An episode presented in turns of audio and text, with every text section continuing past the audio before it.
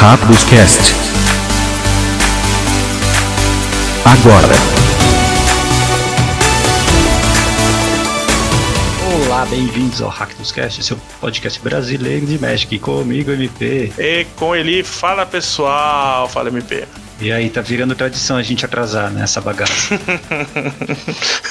a gente nunca tá atrasado, como diria um certo mago aí, a gente sempre está no horário. No horário que precisamente programado pra gente, planejado por nós, né?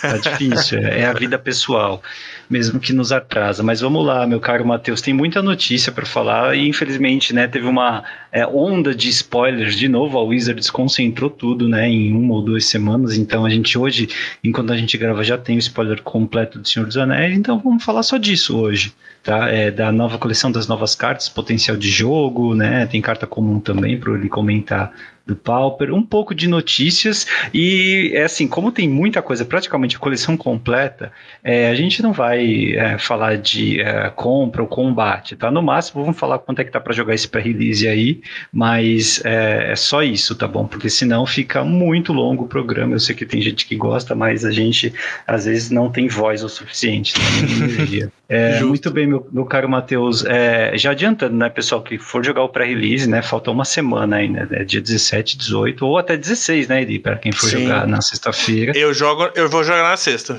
Ele, para você e para todo mundo que for jogar o pré-release, espero que você abra o anel, tá?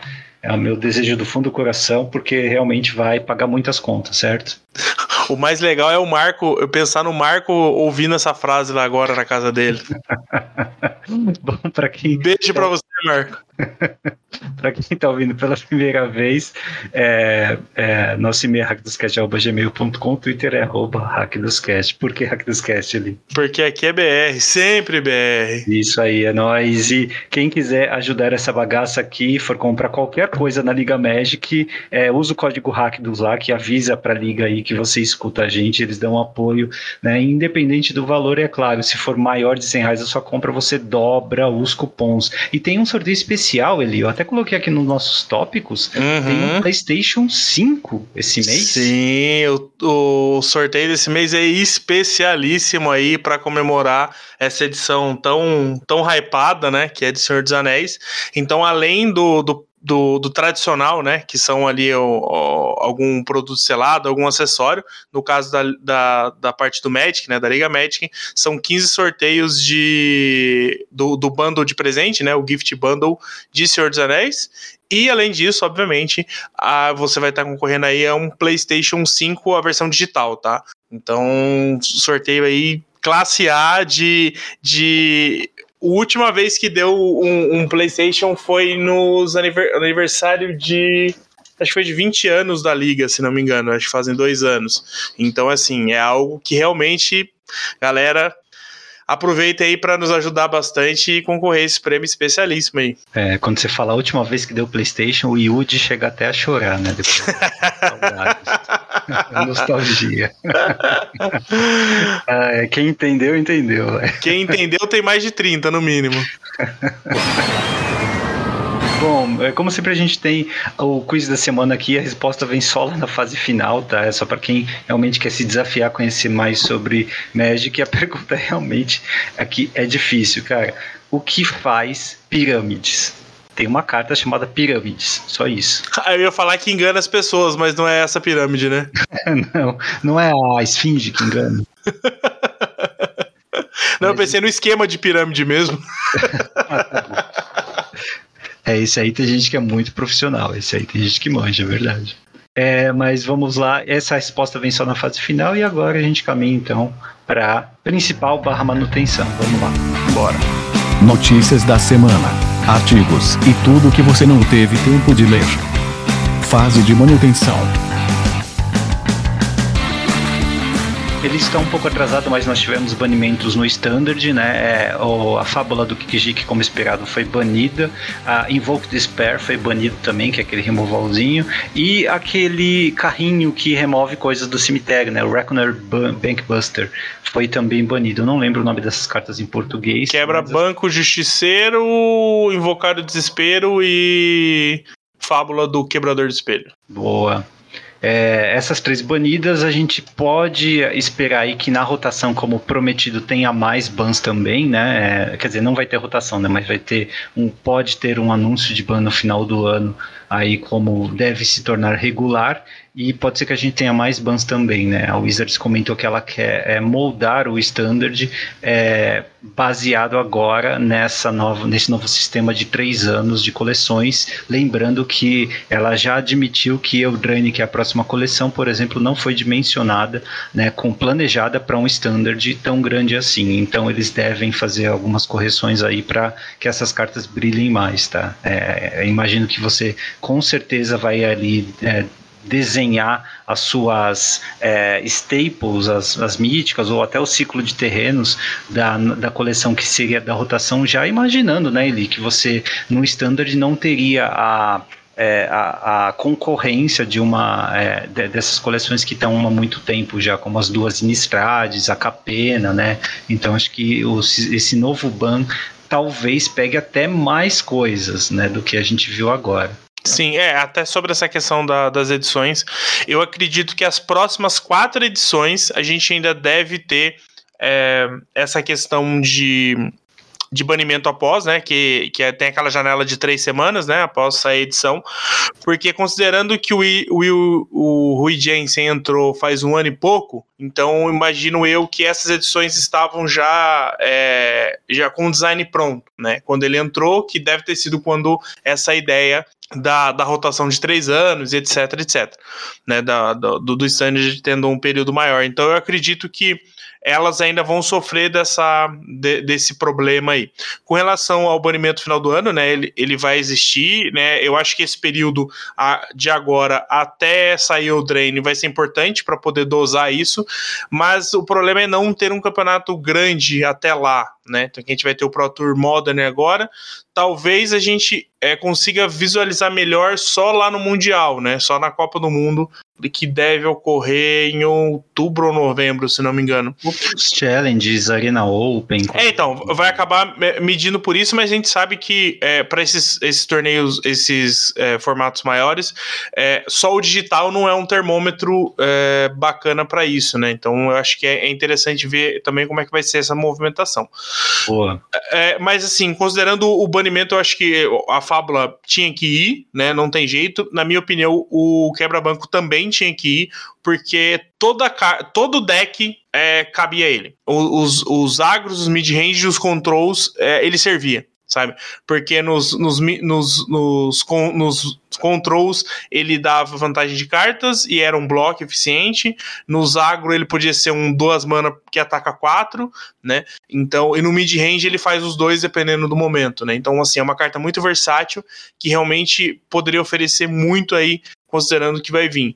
E evocar o desespero, eu acho que ele foi meio que de tabela, porque eu acho que só essas duas quebras já ia nerfar um pouco o Rakdos, mas eu acho que a Wizards resolveu jogar safe e meio que baniu um deck só. Né? É, invocar o desespero foi bala perdida. Eu até arrisco dizer que é uma das piores cartas já banidas na história do Standard. É uma carta quase que injogável, né? Cinco manas, sendo quatro delas pretas, e não faz algo tão absurdo assim, né? Considerando o custo, principalmente no estado atual, no power level atual das cartas. É, mas é, é que dentro do Rakdos ela fazia muito. Principalmente né? quando o oponente tinha uma fábula na mesa. Né? Sim, né? Agora, sim. considerando que ele não vai ter mais e também não tem mais um artefato é, forte, né? Como o. É, perdão, é, o, não, não pega artefato, né? Mas.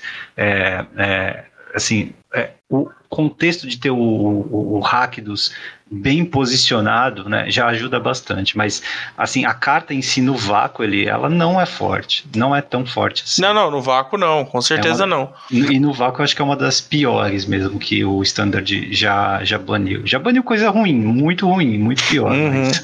É, é, é, curioso ver que nessa era ainda tem carta assim sendo banida. Bom, eu não tenho notícias de saúde do Standard depois disso. É claro que Rakdos foi nerfado, mas eu não sei se ele é o melhor deck ainda, cara. Não me aprofundei nisso. O que, que você viu? Você sabe? Não, assim, é, ele, ele, quebrou muito, né? Tipo, não, não é. Não, de longe. Assim, ele continua existindo, tá? É, mas de longe ele é um deck é, tão forte quanto era. Tanto que até tô olhando aqui no, no Goldfish, por exemplo, ele caiu para o décimo lugar nos últimos 14 dias, né? Então, assim, é uma queda brutal, né? Ah, então já era, já não é nem mais tier 1 pelo jeito. Se não é, eu... jogado assim. É, como era de se esperar, o Azorius Sol Soldiers subiu bastante, né? É, subiu bem. O Esper Legends, que eu acho que talvez seja o deck mais forte atualmente. É, tanto que em algumas listas que a galera tava cogitando o banimento, a Rafine estaria nela, né?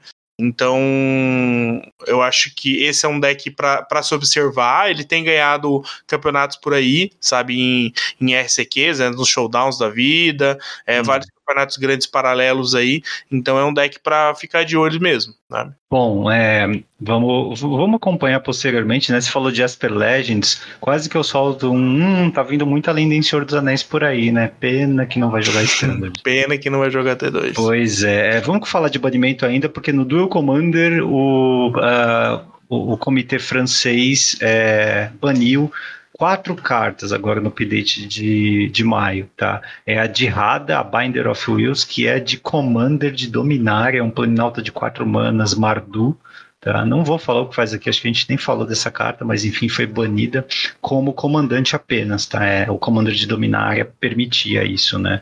Uhum. Ela tem aquela frase que ela pode ser o seu commander. Lembrando que commander do commander não é a mesma coisa que brawl, né? Então a carta precisa ter essa frase. E aí, três cartas, ela foi banida apenas como comandante, tá? E aí, outras três cartas ele foram banidas do formato em geral, tá? A primeira é o Comet o Stellar Pup, que é uma daquelas cartas de é, Infinity, é isso? A última, isso. o último Unset. É um uhum. planinauta que pode ser o seu. É, que, que não pode ser o seu commander, mas ele tem a borda preta e pode ser é, usado normalmente. Tá? O Rogak, famoso Rogak, ele ainda era é, permitido no formato, agora ele foi banido, mais um formato aí pro hall do Rogak banido. E a Mox Ambar, cara, a Mox Ambar foi banida. Essa eu acho que é a mais impactante, pensando num Commander 1x1 competitivo. Tá? Essa aí deve mudar bastante o formato, então que o pessoal fique de olho. Sim, realmente, né? É, bom, a Mox Amber ela sempre se mostrou poderosa em vários decks, né? E eu acho que no, no, no, no Duel Commander ela dá para abusar dela, né? Esse é o ponto. Aí. Cara, eu vou mudar um pouquinho aqui a ordem antes de a gente começar a falar de Senhor dos Anéis vamos encaixar outras notícias aqui para depois a gente só ficar nas cartas, tá? Uhum. Primeira notícia curiosa aqui é que um candidato ao Senado nos Estados Unidos ele é, gravava vídeos, fazia lives, né, com as cartas de Magic dele atrás. Ele tem coleção completa, tem cartas de o que parece ali rivais de Unlimited.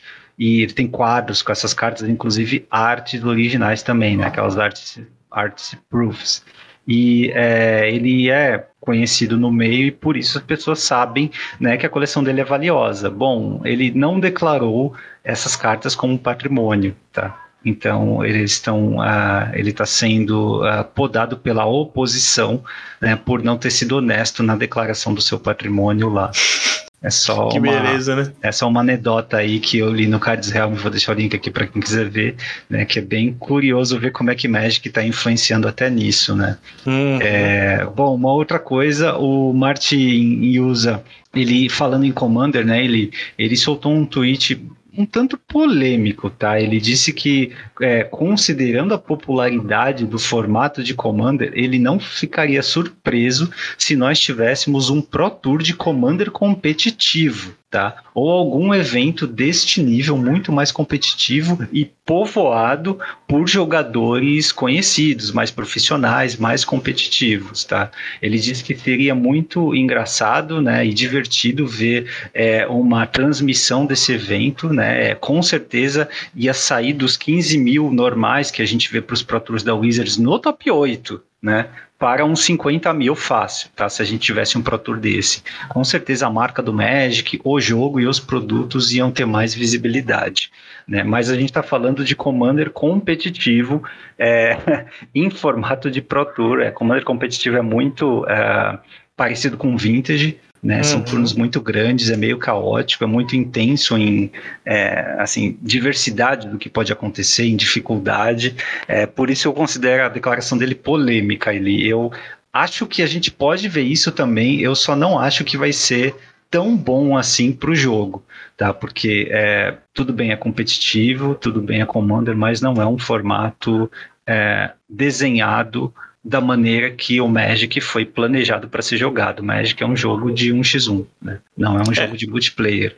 E é, é, os jogadores mais, mais raiz, é, as até a maioria das cartas hoje em dia, elas são desenhadas com isso em mente, né? No máximo, a, o fator multiplayer está no, no limitado, no draft. Mas é, quando você passa a trazer jogadores profissionais, o circuito profissional, para olhar Commander, né, em competitivo ou não, né, mas um formato multiplayer, eu é, não sei, eu, eu, eu, naturalmente não gosto de mudanças, né? Eu sou aquele velho é, é, sai, criança saindo do meu jardim, mas aqui eu fico realmente com, com o pé atrás. Acho que perde um pouquinho daquela é, noção mais é, clássica que a gente tem de Magic competitivo, né? Porque é. ele fica menos objetivo. De, né? ele, ele, é objetivo, mesmo assim. A gente já falou bastante sobre Commander competitivo com quem entende aqui. Mas ele fica menos objetivo do que o Commander 1x1, na minha opinião. Sim, é. Até olhando o tweet dele aqui, ele, ele cita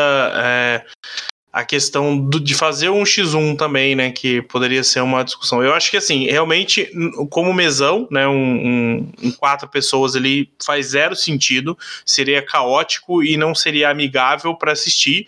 É, é, assim, é só pensar. Imagina que você que está assistindo seria parecido com jogar Commander no mall, sabe? Porque, tipo assim, você não tá ouvindo as pessoas, né? O que é importantíssimo no, jogo de Commander. Num, num, X1 já é importante a comunicação do que está tá acontecendo. Mas como só tem duas pessoas, é muito mais fácil de você entender só olhando, né, é, a situação. Mas em quatro pessoas com, com prioridades múltiplas e etc, cara, é um terror. Tipo assim, se você assistir quatro pessoas jogando Commander já é difícil de entender, sabe? Quanto mais você assistir só pela live. Então assim, se duas forem da mesma equipe, ele, como é que fica a politicagem? É, aí piora, né? Com 300 Aí, mil dólares na linha. É, então. Não, não, é, vai ser tipo o Rubinho Schumacher, né? Então não vai dar certo. não vai dar certo, não vai ser legal, coitado do é. Rubinho. E, então, tipo assim, eu acho. Mas, mas, se for um X1, né? Um Dual Commander da vida. Eu, não tô pensando em lista, eu não tô pensando em, em quais cartas seriam válidas e tal. Mas, tipo assim, no 1x1, cara, sinceramente, seria legal ver, sabe? Seria legal ter. Se, se for bem estruturado, seja a lista do Dual Commander, sei lá, qual, qual, qual, qual lista eu iria utilizar, né? Sendo um X1, eu acho que para quem gosta de Commander, pô, ia ser sensacional visualizar isso num campeonato grande. E assim, ia, ia mudar a direção do, do Commander. Ah, uhum. Commander pro, pro Eli ainda é for fun. Mas se tem uma galera que gosta do competitivo, por que não explorar isso? Sabe? Já explorou isso é, na questão mercado, né? Então, todos os produtos hoje têm uma parcela grande para Commander como foco ali também, né? É, eu sou suspeito para falar, tá? Eu já joguei muito, cobri muito Commander 1x1. Então eu gostaria sim de ver, tá? Commander 1x1 por mim, cara, pode, pode colocar. Eu acho que até que seria um exercício interessante de assistir, né? É, inclusive, é, acho que a gente pode até esperar uma diversidade no meta, pode esperar o Wizards talvez retomando o controle né, da lista de banidos francesa. Sim, seria, seria, pelo menos, nem que seja por uma temporada, mas seria algo interessante até ver a pegada dos jogadores mais profissionais com esse formato, tá aí com essa, essa variância. Mas é isso aí, por enquanto é só especulação, mas alguém como grande, como o Martin usa tweetar sobre isso e dizer que seria interessante, né, já é bastante significativo para a comunidade. Sim, tá. com certeza alguém já cogitou isso nos bastidores, né? É, boa, bem lembrado ele. E uma boa notícia para quem joga Magic Online, ele ficou mais seguro agora, né? Tem autenticação em duas etapas, então se você quiser é, configurar isso, conectar, se você tem uma conta aí que você não entra há muito tempo, passe a fazer isso, tá? Eu sei, eu sei, o Magic Online tem 20 22 anos de vida, demorou só um pouquinho para eles implementarem isso, né? Mas é, é importante agora utilizar essa feature para não correr riscos de ter sua conta e seus ticks né, subtraídos. Realmente, é, é, é, é, o mínimo que se espera de segurança de um, de um programa onde você investe dinheiro, né?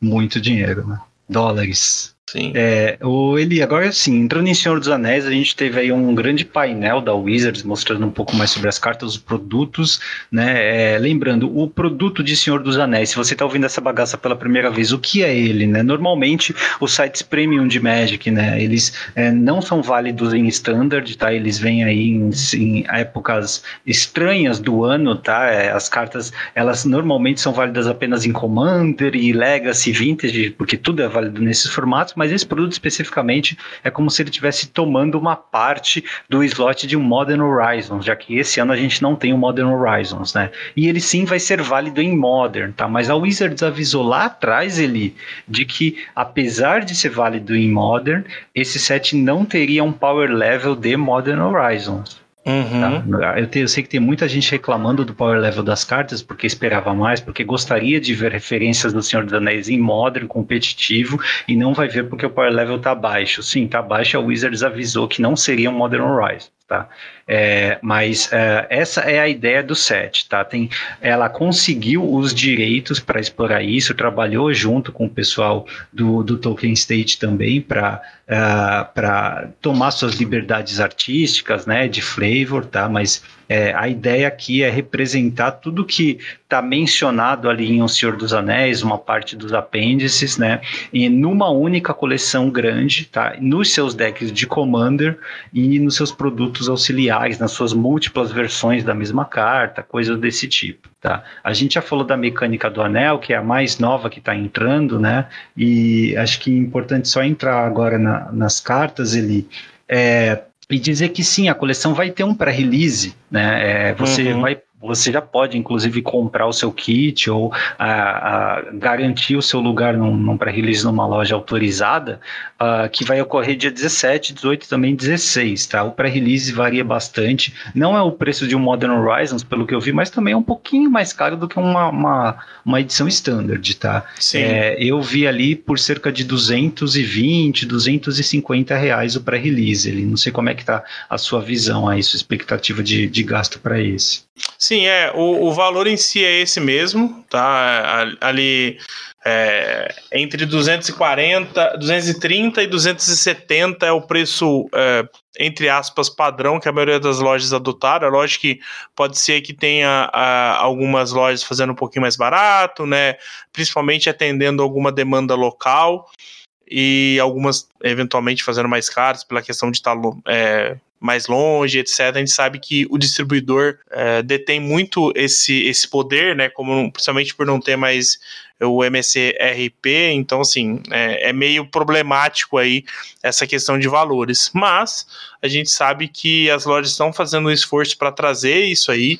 Né, eu acho que teve um attendance legal, é, pelo menos o que eu vi aí de, de lojas aqui sul e sudeste é, estão vendendo bem o pré-release, sabe? Então também é bacana. É uma outra forma de você poder ajudar a sua loja aí, né? Então eu tive que correr para comprar, cara. Tava acabando. Sim, sim, sim. E, e é, é, assim, é, é, sim, é mais caro e sim, não tem muita carta para Modern. Ou seja, talvez não tenha como escoar essas cartas para recuperar o investimento no pré-release. Tá? É, essa é uma peculiaridade dessa coleção. Afinal, o Wizards tem que pagar os direitos autorais também, né? Então, é, assim, não para as pessoas não criarem muita esperança tá, de conseguir o retorno nesse investimento.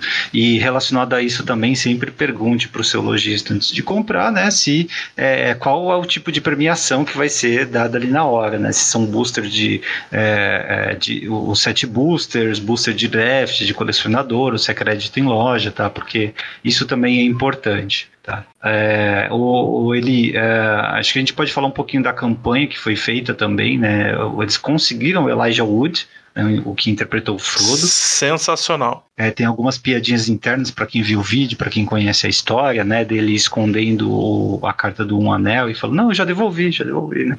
É, cara, foi surreal. Isso aí apareceu. Alguns takes foram aparecendo depois, né? Na, na, na própria campanha.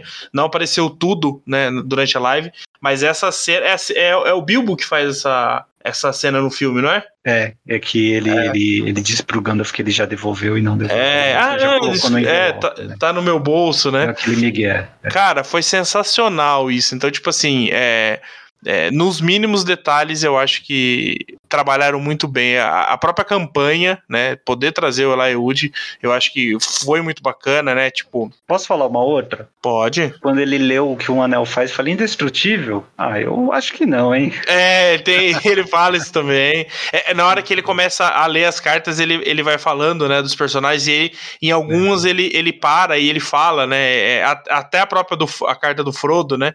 É, é, acho que é, é, o Hobbit Aventureiro, uma coisa assim.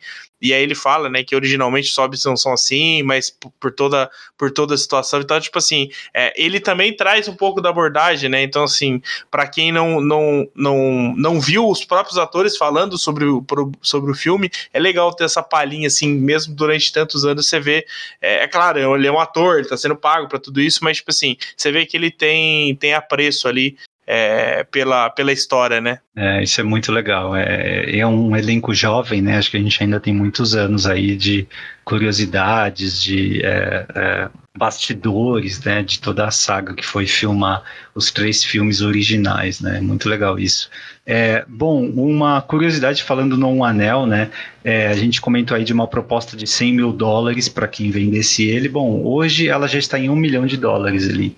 Tem oh, uma, acertei, hein? Tem acertei, uma sólida de 500 mil e apareceu outra aqui é, de última hora de um milhão de dólares do quem é mesmo Dave, é, Dave e Adams. Tá? É, eles colocaram aqui a bounty de um milhão de dólares para a carta original do Um Anel. Né? Como é, eu não sei quem é, quem são, eu sei que. É... Eu, eu, eu, vi, eu fui um pouco atrás desse Dave Adams aí. Quem é, quem é o que é? Essa... Cara, eu, eu, não sei, eu não sei se é só uma loja ou se é só se é um grupo. Eu não, é, assim, eu não consegui determinar é, o que é a, a empresa mas é, é uma empresa que ela, ela trabalha com colecionáveis, itens colecionáveis no geral, sabe?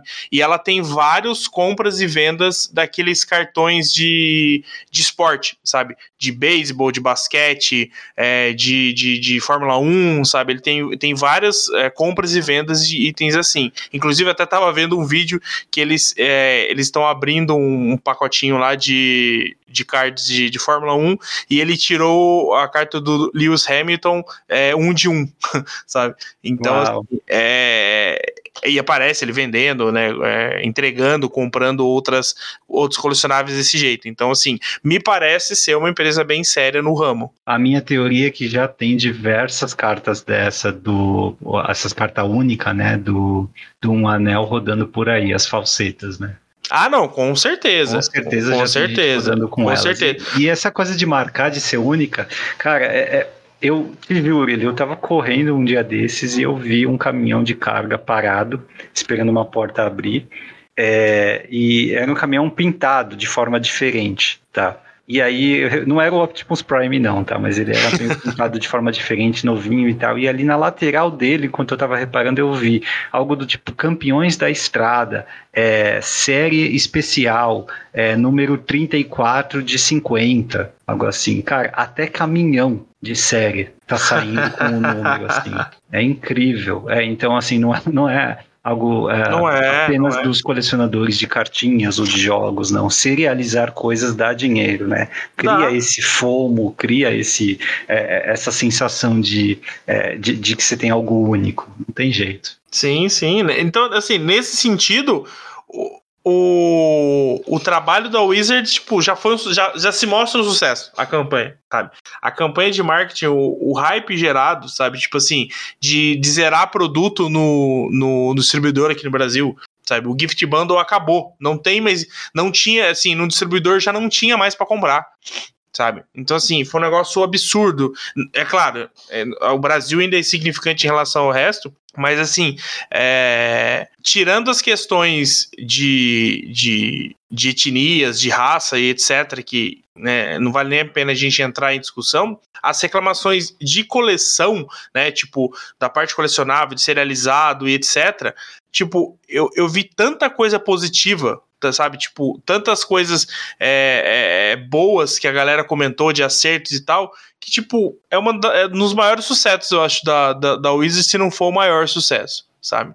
Então eu acho que isso mostra que você trabalhar direito, que você procurar fazer um negócio, né, com carinho ali, né? Com, com atenção, você consegue ter um resultado bem feito, né? É, não é só isso, né? Eles, eles sabem o público que eles têm, devem ter feito pesquisa de mercado, eles compraram uma propriedade intelectual muito conhecida, né? Então eles estão também, eles sabem capitalizar em cima desse, de, desse público cativo que eles têm. Sim, é, até é. porque eu tenho certeza que os custos de produção dessa edição foram bem maiores do que os outros, né? É, acho que principalmente pelo, é, pela aquisição desses direitos autorais. Não, eu não vou, eu não, eu não vou nem pensar no, no, na questão de direitos autorais. Vamos considerar isso à parte. Eu digo assim, equipe de produção, pré-produção, a parte artística e tal, só isso já deve ter sido bem mais caro que o, que o normal. Tá, não sei, viu? Não, pra mim, eu, eu, acho que sim, porque eu acho que é, é, pela forma como, como o Aaron Forsyth falou no, na, na, na, live, sabe? É, foi, foi um, um tempo bem maior de produção, sabe?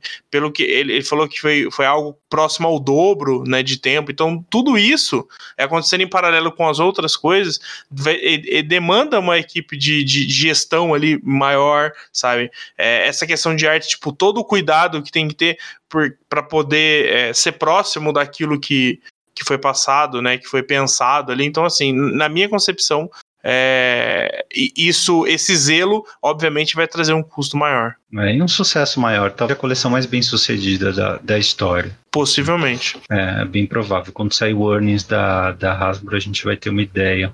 É, bom, uh, não é por isso que a coleção está também isenta falhas, né? Eles fizeram um vídeo mostrando o um anel, aquele único mesmo, né, de um milhão uhum. de dólares. E assim, tem gente já falando que ele tá meio é, dobradinho já, né? Porque lógico, ele é foil, né, tal e é, já, já deu uma impressão de que está um pouquinho avariado, um pouquinho dobrado. Mas assim, isso não muda nada, tá? O cara vai pagar um milhão de dólares, independente uhum. do estado da cara, tá? E, gente, um milhão de dólares é 4 mil, é 4 milhões e 800 mil reais, tá? Então, assim, se você que está ouvindo essa bagaça é abrir isso, é assim, toma o maior cuidado possível com a carta, pelo amor de Deus, né? Chama o Uber Black blindado, tá? É, Uber helicóptero para voltar para casa, coloca a carta num seguro, faz alguma coisa, entre Não. em contato com esse Black Adams aí. Eu já. Essa carta logo. Eu já aconselho a você. É, qualquer Collector Booster que você abrir, já abre de luva, sabe? Filme e abre de luva. Todos, todos, 100%, sabe? Tipo, é, vai tirar o lacre da caixa, é, é filmado, sabe? Filmado com luva, cara, é, é tipo assim tudo. Ah, a chance é mínima. Sim, a chance é mínima, mas você pode tirar esse, você pode tirar os, os, os anéis, é, os outros anéis do poder é, serializado, sabe? Então, assim, tem uma quantidade. Ah, não vale um milhão? Não vale, mas vai valer talvez ali 30 mil dólares, sabe? Tipo, 20 mil dólares, sabe? Então, assim, é. Pra gente aqui é um, é um ótimo dinheiro, sabe? Você tirar 100, 100, 150 mil reais numa carta, sabe? É, é se você não estamos falando de Black Lotus, não estamos falando de, né, de nada do passado que só tem porque é, só tá caro porque você tem há muito tempo. Não, estamos falando de uma carta de agora, sabe? Nova, zerinho, sabe? Então, assim, é, eu acho que zelo nunca vai ser demais nesse tipo de, de, de carta. E assim, ah, mesmo que você tire uma carta de 200 reais, é, você vai manter ela intacta, né? Então, assim, eu acho que você não vai perder nada em, ter esse zelo aí. Boa. É como você falou de falsificação, né? É importante porque são medidas que vão estar tá te ajudando a provar que a carta é real, né? Que, que você tem ali. E eu acho um outro ponto importante, eu não sei se isso vai ser levado em consideração ou não, é, se eles forem rastrear da onde a carga veio. Então, talvez você pedir, exigir nota fiscal de onde você comprar esse, essa, essa, essa box, né, essa, esse booster, talvez também, eu não sei como é que isso poderia é, atrapalhar, mas enfim, eu acho que também vale a pena se pensar nisso para realmente traquear todas as possibilidades e você não correr o risco de não conseguir vender algo caro por detalhes pequenos, né? Pô, lembre-se também que o Hack dos Cast cobra 0,1%, tá? Pela consultoria aqui, então se der certo. Um anel. Ajuda nós, né? Vai que, vai que é, alguma dica que a gente deu aqui foi válida, né? Faz um, um pix para nós aí. um milhão de dólares. Muito bem, chegamos aqui, ele. Ah, que ponto chegamos? É, pode parar que eu quero descer já. tá mais é, os tempos que eu brinquei, eu sonhava em ter apenas uma aves do paraíso, né, uma esfera de raios, um dragão de Shiva. Uhum. Nossa, passou-se muito tempo já. É, mas é, vamos lá, ele é, antes de entrar nas cartas, a gente já está enrolando muito, mas falar também é, das críticas que a gente tem ouvido, né? A gente já comentou sobre o aspecto é, racial, né? Tem muita gente racista reclamando aí. O, o Joel, nosso colega, disse que a comunidade de Tolkien também tem esses elementos, né? É, a adaptação é sempre uma versão, né? Então, lembrando, assim, é uma reinterpretação, tá? Se alguém mudou de cor, mudou de etnicidade, ou, enfim, se eles mudaram algo no que você acha acha que é o cânone, primeiro tenha certeza de que é o cânone, e segundo, aceita, né? Porque é uma reinterpretação, né? Não tem uhum. porque acho que tem ma muito mais o que celebrar do que o que criticar nesses momentos, né? Porque Total. É, é, assim, é uma opção louvável, inclusive, você sacrificar certas coisas ou certas percepções para poder trazer mais inclusão para um mundo que, lógico, o mundo do Tolkien é muito baseado em é, mitologias é, anglo-saxãs, né? Mitologias nórdicas nórdicas, então naturalmente ele não se preocupava muito com a inclusão e a própria época que ele escreveu também não dava muito é, lastro, né, para, é, por exemplo, protagonistas femininas fortes, né? Uhum. Então tem várias coisas que se tem que trazer para o mundo de hoje com um certo cuidado, carinho, né?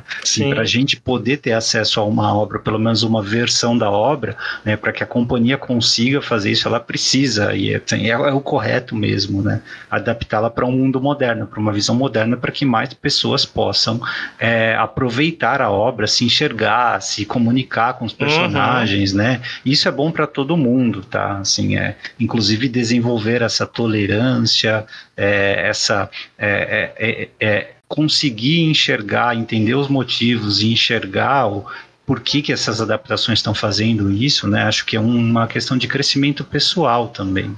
Né? Então é, é, é algo bom para ficar atento, porque com certeza tem gente que vai comprar um produto sem nunca ter visto spoiler, vai ficar assustada, vai comentar com, com, contigo, né? ou vai postar alguma coisa, enfim. E essas pessoas né, podem estar tá fazendo de mal ou podem estar tá fazendo porque ninguém falou para elas isso que a gente está conversando aqui, né? Que uhum. também tem todo um contexto envolvido, né? E que assim tem uma parte muito boa nisso tudo, né?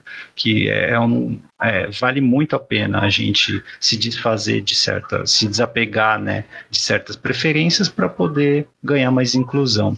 É, agora, assim, apesar dessas críticas, né, a arte está maravilhosa, é, o word building está muito bom, todos os flavor texts, todas as, é, a, a, as artes em si, o cuidado no nível dos detalhes, né, é, com as mecânicas, como elas estão encaixadas, aquilo que as cartas fazem, o tamanho, poder e resistência, né, tudo isso está muito bem encaixadinho, né, você realmente se sente na Terra-média, de fato, né, parece que Magic foi feito para ser jogado no mundo do Senhor dos Anéis. Uhum né? É, assim, você tem a carta do Lemba, você tem muita comida, você tem muitas lendas e tudo isso conversa muito bem dentro das mecânicas de Magic criadas. Isso Sim. me agradou bastante. Sim, é, é para mim, é, no, no, eu, vamos, é difícil separar algumas coisas para a gente poder avaliar. Mas assim, considerando flavor, como você comentou, world building, é, a, a, a junção das mecânicas da, sabe, tipo, você pegar uma cena ou um personagem e traduzir aquilo numa mecânica de Magic, sabe? É, eu, eu acho assim, foi muito bem trabalhado, sabe? Tipo, a, a, a cena do, do, do Aragorn lá com, com os espíritos, e aí faz token de espírito, sabe? Você falou do, do, do, do Lembas, né? Então, assim, é, tem, a par, tem, uma, a, tem uma, uma carta que é, é o Anel no Fogo, e aí tem inscrição, e aí o flavor tá escrito em élfico, sabe? Então, assim, tem, tem tantos detalhes ali que, assim, é, sem contar é, a jogabilidade, é, tudo que não é o jogo em si dessa coleção, para mim é 11 de 10 sabe? Tipo assim, é, ela, ela, ultrapassa tudo que o Magic já a, alcançou. É claro, a, a, relação da, da edição com o jogo, obviamente, deve fazer diminuir um pouco, porque você espera, como eu tava citando com, com, com, o MP em off, tipo, essa coleção ela tá tão boa que tem algumas coisas que elas estão a um pé de ser perfeita, sabe? Tipo, você olha a, a carta, tipo, o custo tá bom, a, a, o texto tá ótimo, o corpo, se for criatura, tá legal, é, mas aí você vê que é, alguma coisa não encaixa, sabe? Tipo, se é, uma, se é um feitiço, você fala, putz, se isso aqui fosse instantâneo ia ser perfeito, sabe? Aí você vai ver a criatura puta, ela é 2-1, se ela fosse 1-2, ela seria jogável, sabe? Então, assim, tem alguns detalhezinhos que, pra questão jogo, pra, principalmente pra questão modern, eu acho que ela acabou ficando um passo atrás e isso é, atrapalha, né? Porque a gente vai ter um Pro Tour Modern é, que vai chamar Senhor dos Anéis e a gente vai querer ver cartas lá. É claro, vão ter cartas jogando? Eu aposto que sim. Sabe? Vai ter o um Remand branco, provavelmente. Não, eu aposto que vai ter gente encaixando cartas ali para jogar. É... Porque, assim, tem, tem muita mecânica. Inter...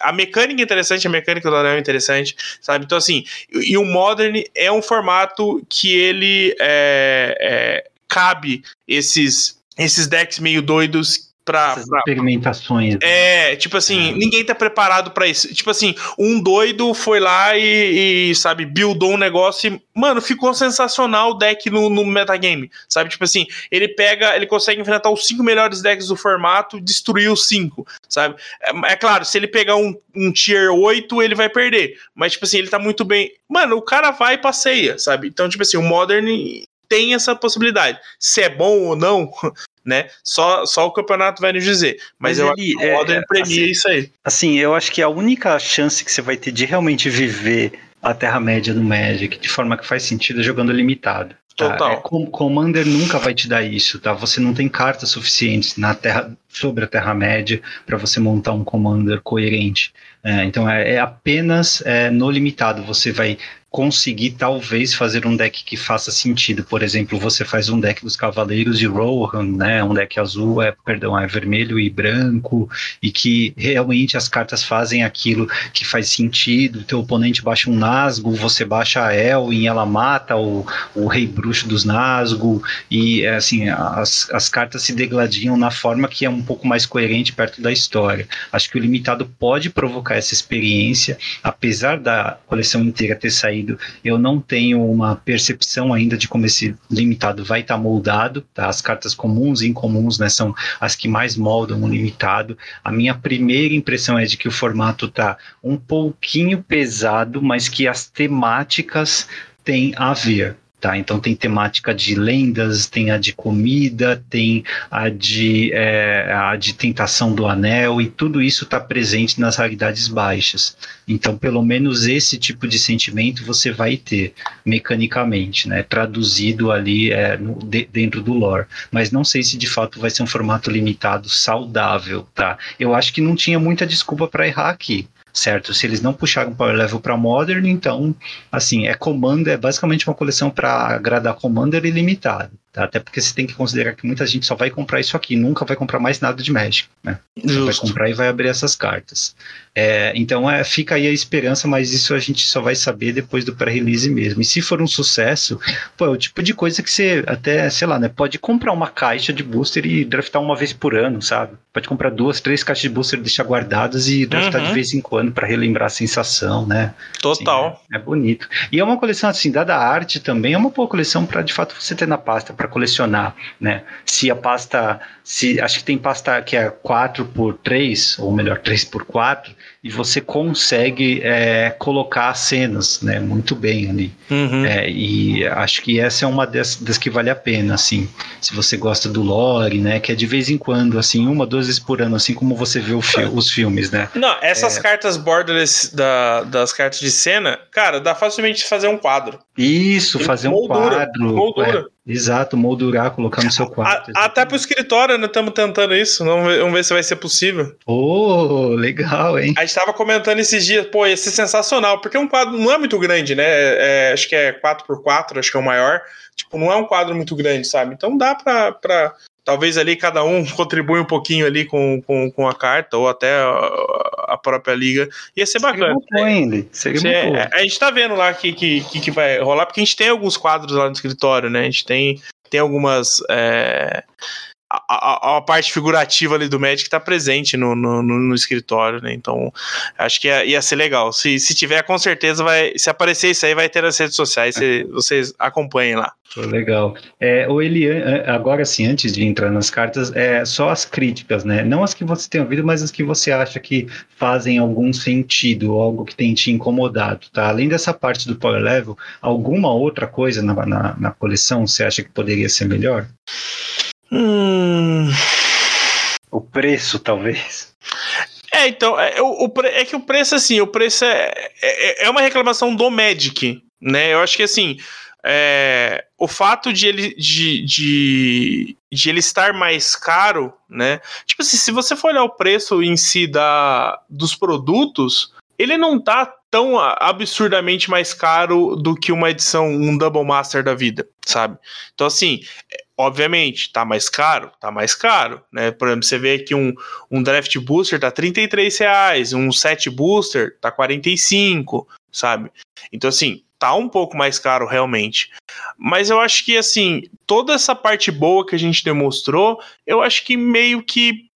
Você imagina, se tá o mesmo preço que um Double Master, não vale muito mais a pena esse tipo de coleção? É claro que depende do objetivo, né? Então, de novo, né? Você, você falou, ah, essa é uma coleção legal para draftar, né? É, realmente fazer um cubo, talvez. Você pode fazer um cubo na temática do, do, do Senhor dos Anéis, sabe? Então, assim, eu acho que depende muito do seu objetivo, mas, assim, eu acho que essa edição, ela, ela é, tá tão é, é, tem tanto zelo ali, sabe? Tem é, tipo, você se sente acolhido pela edição. Eu, pelo menos, me senti acolhido pela edição, sabe? Tipo, tem tanta coisa familiar ali que eu acho que pô, é, é, legal você ver, sabe? Então acho que assim, eu sinceramente tenho pouquíssimas críticas a fazer pra, com relação à edição. É, tem algo peculiar sobre o preço, porque é, são todas as cartas novas, né? Todas as cartas uh, Só as cartas de Commander que tem reprint. Isso, aí tem, a, e tem aquelas que são reprints com nomes diferentes também, mas a coleção em si tem, são a coleção que você vai abrir no, no booster de draft são cartas novas. Então, uhum. Então isso realmente foge do padrão de, por exemplo, Modern Horizons, né? Que Sim. não é 100% de cartas novas. É, então, dada, dado, dado que, vai, que é assim por enquanto, a gente não tem reprints funcionais dessas cartas, eu acho que para Commander faz sentido você comprar boosters aqui, porque você, assim como em Double Masters, você está construindo uma pool. Né? Uhum. Assim, acaba sendo atraente, atraente nesse sentido. Aqui você está ampliando a sua pool, não por cartas que você é, poderia acessar facilmente, são realmente cartas inéditas, tá? Então, é, tem, tem, esse, tem essa questão de, de valor inerente ao produto, sim, tá? E é, como é, é do. É, como é que a gente chama essa linha de produtos, cara? De outras propriedades intelectuais mesmo? É, Universe, Universe Beyond. Beyond. né? Isso. Como é Universe Beyond, a gente vai ter reprint, mas eles vão ter que fazer aquela referência no nome, não vão? Tem um assim. Então, o, o Aaron é, foi perguntado é, com relação a isso. Assim, é, em primeiro lugar, ele falou que não é a intenção da Wizards essa, essa edição, como ela é uma edição é, padrão, né, tipo, é, com printagem é, enorme, é, a ideia dela, da Wizards, não é que falte essas cartas no mercado, né? Então, inicialmente, eles não vão trazer essa coleção com o nome de Magic, não vão trazer o Aragorn depois com reprint funcional com o nome, sabe? Ah, é? Não, não, não, não, é, não é, não é, é não tá, não tá no plano. Né? É, não tá nos planos. fazer uma nova print run no final do ano, né? Isso, tá. isso. É, então, assim, é, o que eles falaram é o quê? Existe a possibilidade de que é, não vai acontecer é, de sair com o nome Magic e o nome da carta embaixo. Vai, se acontecer, eles, eles, é, uma coisa que eles comentaram entre eles é, a única possibilidade é fazer igual as Secret Lair vai sair uma carta com, no, com outro nome, com as mesmas habilidades, e no é. rodapé vai ter uma, uma setinha indicando a qual, a qual carta ela se refere. Por quê? Provavelmente, pela questão de direitos autorais, ela não pode sair com o nome, não pode ter Aragorn de novo, porque senão ela vai ter que pagar por aquilo. Ah, tá. Então não vai ter uma referência em nome, né, daquela carta. Então vai ter lá assim, é, LTR número 50, né? Igual tem no, no, no Secret que tá lá SLD e o número, né, se referindo a qual carta. Então assim, Bom, mas, é, mas é o precedente que eles abriram e que é a solução que vai ser aplicada caso alguma carta eles precisem trazer de novo. E pelo menos tem a notícia boa, né? De que no final do ano tem esse, esse novo print da coleção, porque às vezes a pessoa tá passando por uma dificuldade, não pode jogar, tá fora do país, sei lá, não pode jogar nesse momento, não pode nem comprar o produto nesse momento, mas lá no final do ano, se as coisas melhorarem, vai ter uma nova leva chegando nas lojas. Né? É, mas é, é, não são todos os produtos que. Assim, eu, eles não falaram se eles vão é, reprintar de novo tudo isso. Eles, eles é. mostraram os produtos novos que vão sair em novembro. Tipo Jumpstart, tá. né? É, na verdade vai sair um Jumpstart novo, uma Collector Box nova, né, Special Edition lá. É, vai ter uma caixinha com a, essas borderless cine. É, vai sair numa caixa com a carta, a, as cartas, né, então sei lá, são 16 cartas, 4x4. Aí vão sair as 16 cartas é, full art, as 16 art cards e um, e um esqueminha de papel lá para você montar elas e deixar fixas para você usar como quiser. Uhum. Então, ah, vamos, vamos, se, se, ninguém abriu um anel até setembro, esses, essa nova leva de collector vai vender demais. Então, mas não, mas eles já anunciaram que nessa outra leva não, não, não vai sair, ele sai agora. Ah, vai sair agora. Ele só ah, sai agora, ele não vai, não vai, tipo assim, se ninguém abriu é porque tá perdido em algum lugar, mas não não não existe chance de ele estar em outro lugar. E se ficar perdido em algum lugar? E se um random abrir? Se uma criança ganhar isso de Natal abrir e rasgar? Já pensou? A gente já falou disso, né? Pode muito bem acontecer, né? Pode não, nunca mais. estômago de pensar nisso. Assim, quantas pessoas não vão, não vão comprar esse negócio e abrir e deixar fechado? É que o Collector é um produto premium, né? Quem comprar isso tem que saber o que está fazendo. Se bem que a maioria das pessoas que compram acho que não, não sabem o que estão fazendo, né? Hum, na maioria não. Estão fazendo raspadinha, né? Se já gasta dinheiro com Magic, já tem algo errado, né? É verdade, é verdade. Diga não às dorgas, né? Exatamente. Adoro que a gente faz piada com a gente mesmo. é. Cara, ainda nas críticas, só uma, uma pequena coisa que me incomodou, que foi apontado, provavelmente não pelo mesmo motivo que incomodou as pessoas que descobriram isso, tá? mas são pequenas inconsistências em algumas artes, né? É, são personagens que, os mesmos personagens, no caso do Gandalf o, o amigo do condado, o Gandalf o branco, eles mudam de etnicidade, porque o primeiro parece mais oriental, tem a Elwin e o Elmer, que são irmãos e também são de etnicidades diferentes, aparentemente, né? E isso me incomoda um pouco no sentido de que é, há alternativas para incluir diversidade, né? Me para, e com certeza não foi algo que eles esqueceram de analisar. Pô, os dois são irmãos consanguíneos, que a gente faz diferente. Não, porque realmente eles queriam colocar mais diversidade, mas é, acho que tem outros personagens no, nos quais eles poderiam é, colocar é, fazer essa diversificação e mantendo ali um pouco mais de consistência, né? Até na própria imagem do Gandalf, né? Mas é, assim é só uma questão de, sei lá, é, é, análise de alternativas, né? Eu teria feito diferente, mas provavelmente não pela mesma é, motivação das pessoas que estão mais brigadas com essas artes, né? É uma é uma agenda da, da, da, empresa e a gente tem que, que respeitar. E assim, tem muita gente também que vai passar batido, que não sabe que a Elwin e o Elmer são irmãos consanguíneos e, e vão jogar e vão se divertir do mesmo jeito, né? Não vai prejudicar o, a diversão da, da, da coleção. Mas da minha parte é só isso, tá? Porque é, de resto é só aplausos mesmo, tá? Sensacional a coleção não tem muito que, o que reclamar, a não ser que a jogabilidade não seja tão boa no limitado. Aí a gente vai dar o feedback aqui também. É, eu, eu entendo esse ponto, né? É, eu acho que assim, eu concordo que, aliás, eu entendo que pessoas se incomodem com isso. Eu acho que é, é, é algo entendível. Eu, eu vejo que tem um problema, sabe? Mas é que é, eu acho que eu, eu, é eu tô pequeno, tão. Né, ele? É, tipo assim. Então, é, é, complicado falar que é pequeno, porque às vezes para a pessoa pode significar muito e a gente está, hum, de certa forma, menosprezando o que a pessoa está sentindo da coleção.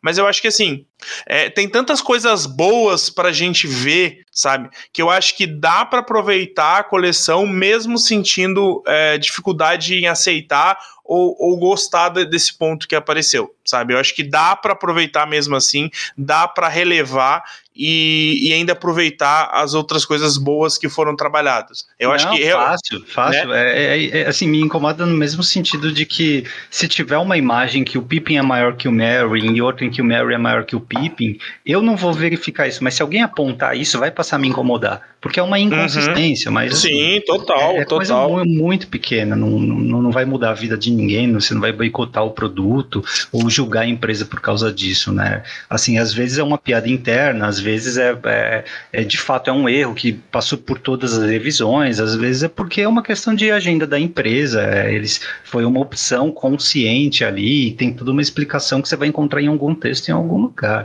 Mas é, dá, dá muita visibilidade para esse tipo de coisa também é desnecessário, porque você ofusca todo o brilhantismo, né? todo o trabalho que está presente nessa coleção. Sim, sim, até, é, até citando aí é, essa questão de erro, né? Até falei pro, pro MP, tem, a Wizards até soltou um artigo falando sobre a, a cena, né? É, que é a Batalha dos Campos de Pelennor. E lá tem um erro, assim, esse eu considerei um erro que me incomoda mais, né? Que é a troca, tipo, visualmente é o, o Telden que tá na imagem, só que a carta é o Elmer, né? Então, a Wizards até comenta, né, que teve uma falha de comunicação a carta interna. O Elmer está com a imagem, com a arte do Telden. Né? Isso. Né? Né? Então é. ela fala assim: devido a uma falha de comunicação interna, o título da carta, o custo de mana e o texto de regras foram trocadas depois que a arte foi aprovada e a cena foi para impressão, representando Telden, né, o rei de Rohan, conforme comendado originalmente. Né?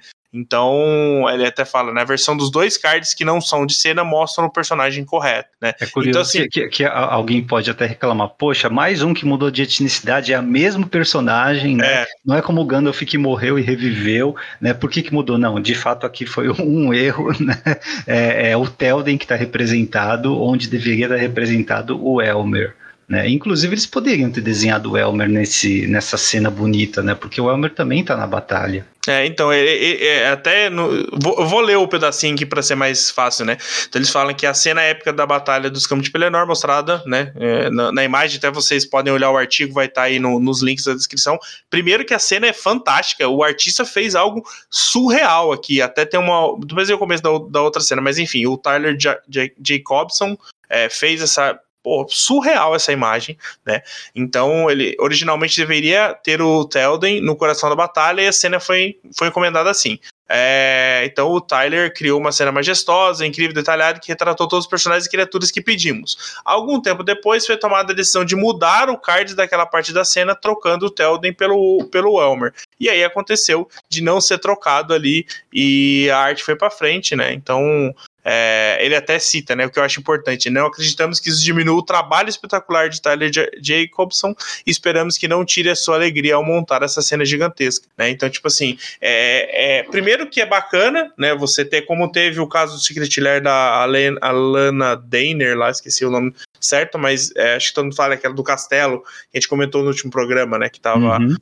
é, o rascunho ali, né, então, assim, esse tipo de coisa, tipo, isso é um erro, né, tipo, erramos, fizemos merda, merda aqui, é, mandaram o arquivo errado, né? Foi o caso da Lana, e essa aí também é, acabaram trocando. Então, tipo assim, isso é um erro crasso, não deveria existir, mas a gente sabe que acontece. Né? Então, tipo, isso me incomoda muito mais do que essa, essa questão né, de, de, de etnia e tal que você citou, que possivelmente não foi um erro, foi uma escolha né, que pode ser criticado também, mas é, aparentemente não foi erro, né, foi, foi, foram direções ou liberdades artísticas apresentadas ali para as pessoas envolvidas. É, mas eu acho na vida quando você escolhe A, você deixa de escolher B, né? Então Sim. você tem que olhar a alternativa. Se você não foi por um lado, né? Se você poderia é, ter escolhido, por exemplo, outros personagens para ser representativos, né? É, assim, tem um motivo por trás dessa escolha. E nem sempre nós que estamos desse lado aqui com nossos sentimentos e julgando, a gente tem acesso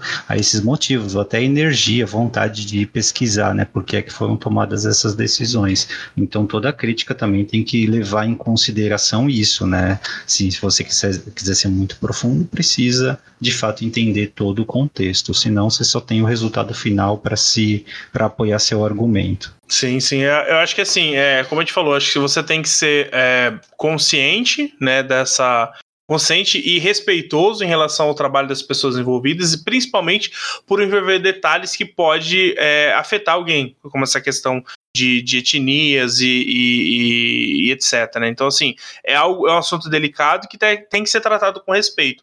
Infelizmente, tem tanto é, é, imbecil né, é, cuspindo merda para falar né, é, pouco, é, que infelizmente a pessoa, obviamente, não tem respeito nem por si mesmo, muito menos pelas pessoas que estão é, aí no mundo e, e, fica aí falando asneiras sobre isso, né? Sendo. É conteúdo tóxico dá, dá muito clique, né? Dá, é, dá view. Então, infelizmente, a, a ainda gente, tem. A gente, é. a gente não vai deixar de, de ver esse tipo de coisa, de né? esse tipo de coisa. Enfim, tempo. mas eu acho que, assim, quanto menos você, você né, que tá ouvindo aí, puder dar de, de, de ibope, né, pra, pra, pra essa pessoa, né? Tipo, evita até de, de, de argumentar contra, porque, assim, esse tipo de pessoa, ela tá ali realmente pra, pra para gerar movimento, né, em relação àquilo, né? Então, assim, tente ser positivo em relação à, à situação, em vez de ficar tentando convencer a pessoa daquilo, põe a sua mensagem, né? Coloque nas suas redes sociais o que você gostou e etc, para que mais pessoas sejam atingidas pela parte boa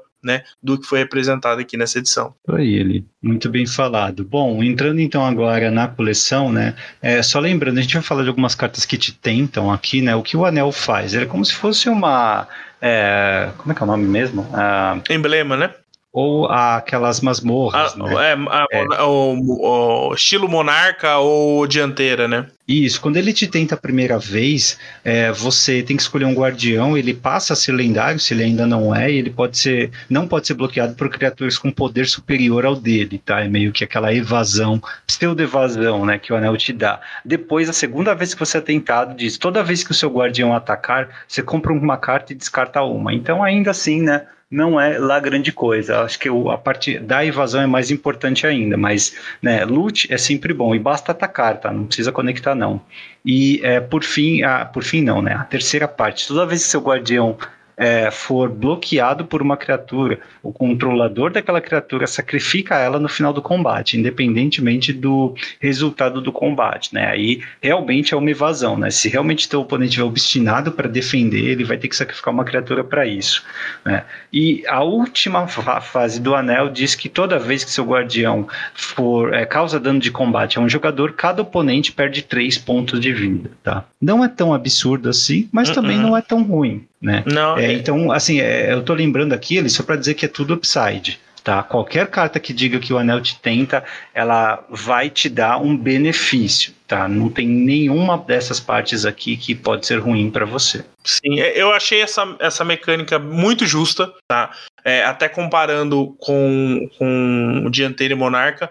É, é claro que ela, ela é um problema no, no, no 1x1, né? Porque no multiplayer é uma mecânica bem ok, tanto que você, você não vê tanto no Commander Monarca e Dianteira. Exatamente porque é, é, fácil, tem três pessoas até que, você, que vote a você, então é difícil você não tomar dano de combate né, em três ataques. A partir do momento que você fizer isso, você vai ser o alvo. Então, assim, tem N consequências, então não é tão forte assim.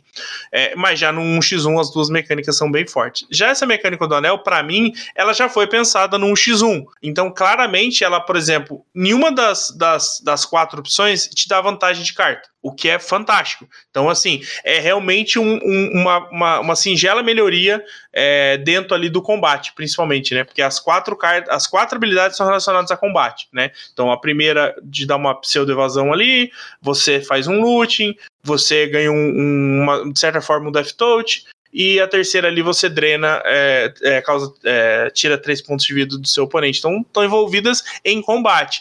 Então, assim, é interessante ver como essa mecânica vai ser aplicada no Modern, que é um, um formato é, é, rápido, que hoje tem muito mais combate do que já teve anteriormente. Né? Então você tem criaturas atacando, não é aquele negócio de, de, de, né, de, de não ter nada ali. Apesar de Cara, ter um. Eu, eu, eu, acho que não é motivação para Modern. Assim, se, se você conseguir cartas que têm uma externalidade positiva de, é, de tentar né, no anel mas que você já ia jogar de qualquer jeito, que já tem outros efeitos desejáveis, tudo bem. Mas não é um motivo para incluir a carta, pensando no Modern, tá? Assim, no power level do, do formato.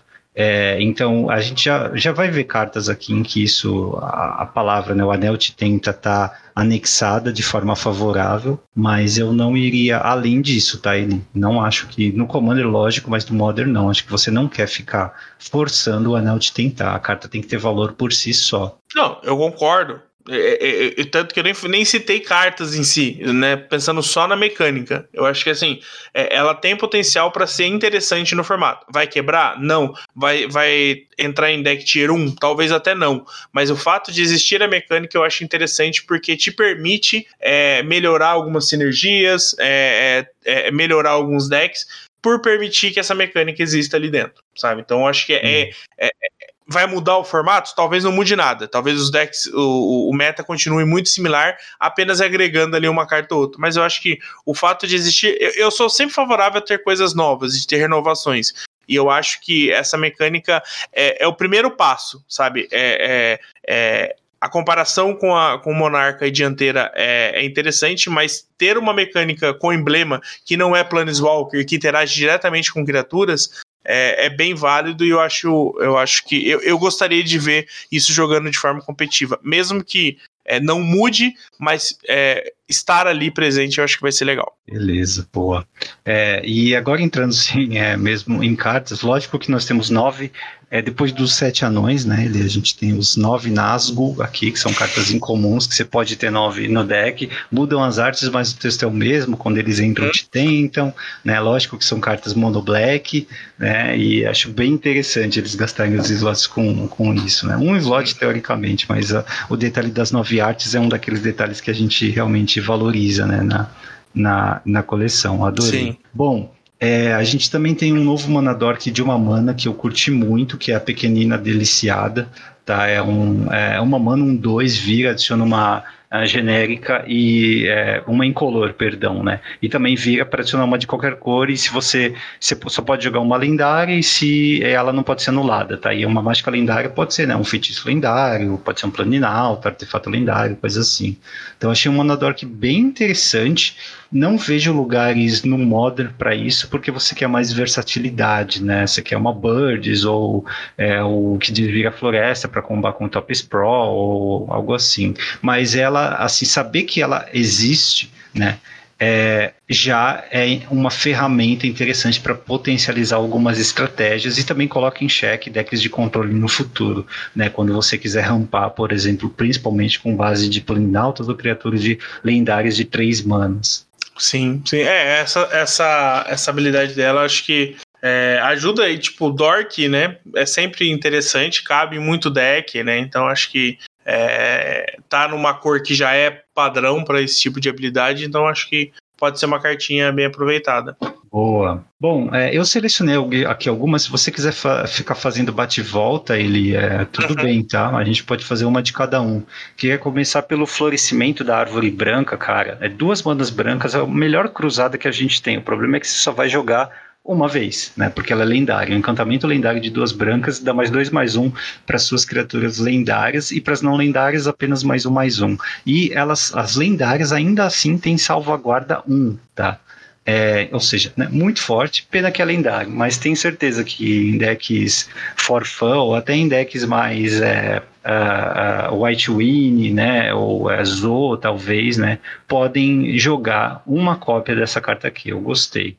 Inclusive a arte, o Joel, nosso ouvinte padrinho, contribuiu aqui com algumas, alguns detalhes, né. É, essa, essa carta aqui é o momento da, do coroamento de Elessar, né, que é o novo nome do, do Aragorn, né, inclusive o texto fala aqui do, dele plantando a semente da árvore branca tal, né, e essa nova era mencionada é a quarta era, né, o Senhor dos Anéis passa na terceira, né, a quarta era do mundo é aquela que é, começa assim com o coroamento dele e depois a gente não tem mais nada, né, pouquíssima coisa a gente sabe sobre a, a quarta era, né, mas é esse detalhezinho aí. É, é, é, bem interessante a cartinha, né? Eu acho que é, é a gente falou do, do, do, T2, né? Se ela pudesse jogar no T2, já seria uma carta para jogar no Esper Legends, né? É verdade. E, e assim, não, não, seria problemática no Standard, né? Não. não. É colocar uma é. no deck só, talvez duas no deck, vai, mas não mais do que isso. É, o, o, o Aero Foresight foi perguntado também na live, por que não Senhor dos Anéis é, ter ido pro T2, né? E em resumo, eles foram conservadores sabe? É, eles, quando eles começaram a conceber a edição, eles ficaram com medo de é, atrapalhar o T2 com esse tipo de edição, né? Então, tipo, eles precisariam pensar em algumas outras coisas para poder é, é, podar um pouco e acabar podando a liberdade deles de, de, de habilidades, etc. Ah, e um, um, outro ponto era a questão do timing, né? Então talvez é, teriam que repensar o modelo que foi apresentado de coleção, né? Então eles apresentaram a coleção grande, com vários produtos, etc. Talvez se fosse uma edição T2, teria que ser talvez duas coleções para conseguir abrigar aquilo, né? Então eles citaram algo como mais ou menos o dobro de tempo que eles gastaram desde o do zero até a edição pronta em relação a uma edição do T2, né? Então o timing ali também seria um problema, mas é bacana ver esse, esse por trás para poder ver também, né? Que eles consideraram que a edição estivesse no T2, né? Então, quem sabe isso pode ser, é, se essa, essa, esse modelo, né, for, for bem, quem sabe isso pode acontecer num, num futuro mais específico, né? Tipo assim, pegar um retrato menor da, da, da do Senhor dos Anéis ou de qualquer outra é, propriedade intelectual aí, né? Interessantíssimo. É, mas e aí a sua próxima, então? Bom, é, vou dar uma pincelada em uma carta comum e depois eu falo de uma outra. Eu quero falar da Lançar ao Fogo. É uma instantânea de custo genérica, uma vermelha. E ela tem em. Escolha um. Você pode causar um ponto de dano a cada uma de até duas criaturas alvo e exila o artefato alvo.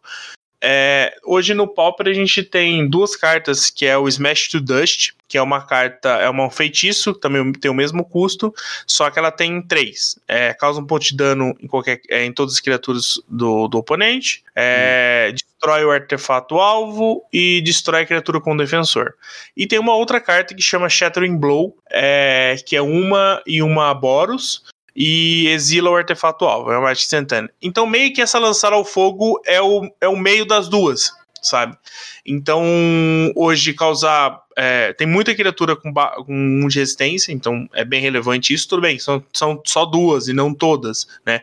São criaturas alvo, então não mata é, um Boggles da vida, por exemplo. Mas exila o artefato. Então, assim, é uma carta que é, vai, não vai mudar tanto, mas permite que você tenha uma outra opção é, no main deck, ou, ou, talvez até no side. Porque exilar o artefato alvo é bem interessante, sabe? Então, é, você tem os terrenos indestrutíveis, né? Que, que são complexos e, e que realmente exilá-los é a melhor forma, até porque você tem o, o Kenku Artificer, que, que anima nesses terrenos, vira um bicho 3-3 voar.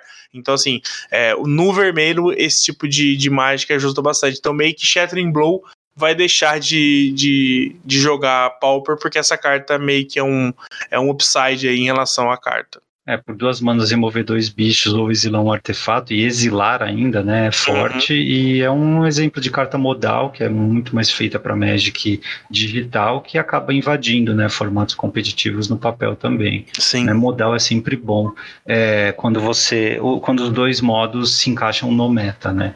Uhum. É, queria falar então da Glendring. Glendring é a espada do Gandalf, tá? um artefato lendário, é basicamente a Rune Chainer Spike, com é, duas manas para descer, equipar três, só que dessa vez ele, além de dar mais um mais zero para cada instante feitiço no, no, cemitério e iniciativa, né, ela permite que você caste sem pagar o custo um instante feitiço da sua mão quando a criatura causa dano, né? Só que o custo dessa mágica que você vai castar tem que ser é, igual ou menor ao tanto de dano que ela vai causar, tá? Essa é uma das cartas mais caras da coleção atualmente, né? Uma mítica, e eu acho que ela pode sim ver algum jogo, talvez, né, em Modern, em Commander com certeza, né, porque a, a, é, essa, essa, esse modo de castar mágica de graça, né, te permite crescer bastante em um deck que tem alto mil, um deck que tem muito instante, né, é, e, feitiço também, e até potencialmente jogar outros turnos, tá? Então eu, eu, gosto bastante, é claro que também é a espada do Gandalf, né? Trazendo aqui um pouco do que o, o, o Joel falou pra gente, né? Essa é, é, é, a antiga espada de Turgon, que era um rei élfico, e é, ela foi empunhada durante uma batalha, é, a chamada Batalha de Nimaet Arnonde Arnoediad, e A Queda de Gondolin. Né? A Queda de Gondolin é o nome de um livro, inclusive, é bem famoso no legendário do Tolkien. Tá? É, e é, ela foi encontrada pelos anões, lá por Bilbo e por Gandalf, durante a saga do Hobbit. Tá? Uh, inclusive ali no foi naquela caverna dos trolls, né, em que a gente vê nos dois filmes, né, no, na trilogia do Hobbit e na trilogia do Senhor dos Anéis, a gente vê esses trolls e a caverna deles aparece sendo explorada ali no, no primeiro filme dos Hobbits. É, eu acho que assim, a, a carta ia ser boa, avaliando só a carta. O problema dela, acho que pro, pro Modern, primeiro que o equipar é 3, sabe? É, isso é um problema, talvez se fosse um equipar humano, equipar lendárias por um, talvez ela é, seria melhor nesse sentido. É, e talvez também um, for, não fosse só mágica instantânea e feitiço do seu cemitério, fosse é, que estivesse no exílio também, sabe? Porque se você toma um hate de cemitério, meio que ela, né, no, ela perde muito o poder que já tem bastante no Modern e tal. Então acho que ela é, é, é aquela, aquele ponto, né? É tipo, ela tá um passinho ali de ser muito forte. Exato, exato. Mas eu, eu imagino que deva ter talvez algum combo ou alguma interação com, tipo, é, criaturas. Você não precisa de uma criatura grande mais para bater. Uma pequena que você baixa por uma mana e que te mila também pode ser capaz de ser equipada com isso, conectar dano e te dar um valor adicional depois, sabe? Não sei, tô, pô, posso estar viajando, sonhando aqui, mas é algo que eu vejo acontecendo. Sim, não, eu acho que é, é possível. Eu acho que dá pra, dá pra sonhar em como é que isso vai funcionar dá legal. Sonhar. dá. Bom, eu vou, vou citar aqui um, um Aragorn já, uma das versões do Aragorn, que é o Aragorn Unificador. É, ela custa uma vermelha, uma verde, uma branca e uma azul, né? Então ela não tem o preto aí. É um mano nobre é 5/5, né? E ela tem quatro habilidades selecionadas a cada uma das cores que ela tem. É, então, toda vez que você conjurar uma mágica branca, você cria uma ficha de Humano Soldado barra 1. Toda vez que você conjurar uma mágica azul, use Vidência 2. Toda vez que você conjura uma mágica vermelha, é, ela causa 3 pontos de dano ao oponente alvo. E toda vez que você conjura a mágica verde, a criatura alvo recebe mais 4, mais 4. Né? Eu acho interessante porque, assim, você tem o, o Money Pile lá, né? O tribal de dinheiro, que é um deck que hoje já joga com dolinho, tem várias encarnações, né? Então tem tem o Risen Reef, né? Então, assim, é, quatro cores ali é tranquilo de jogar.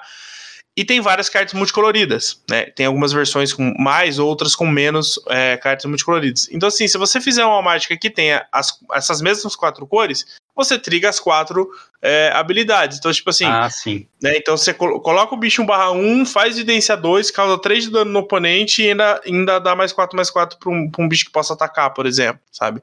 Então, assim, eu acho que é, é, é ela não é, assim, roubada, né? Até porque ela é 4 mana 5 5 não faz nada, né? Ela não tem evasão, ela não tem nenhuma, ela depende de outras sinergias. Então, eu acho que ela é uma carta que cabe ali uma cópia, sabe? Você você é um, é um, é um deck que hoje já é recursivo, né? Já compra bastante carta, etc. Então, eu acho que é interessante ver esse tipo de carta jogando. Ela é uma das que eu vejo com mais potencial de aparecer, porque assim, é, você não precisa fazer muito esforço para colocar ela. Você não precisa fazer um. Não é um build around, já é um deck que existe, que caberia uma cópia ali solta no vento para poder você tirar vantagem ali, talvez, talvez até inside, etc. Dependendo ali de como é que o, a pessoa estiver enxergando o, o deck dentro do metagame. Bom, Commander nem se fala, né?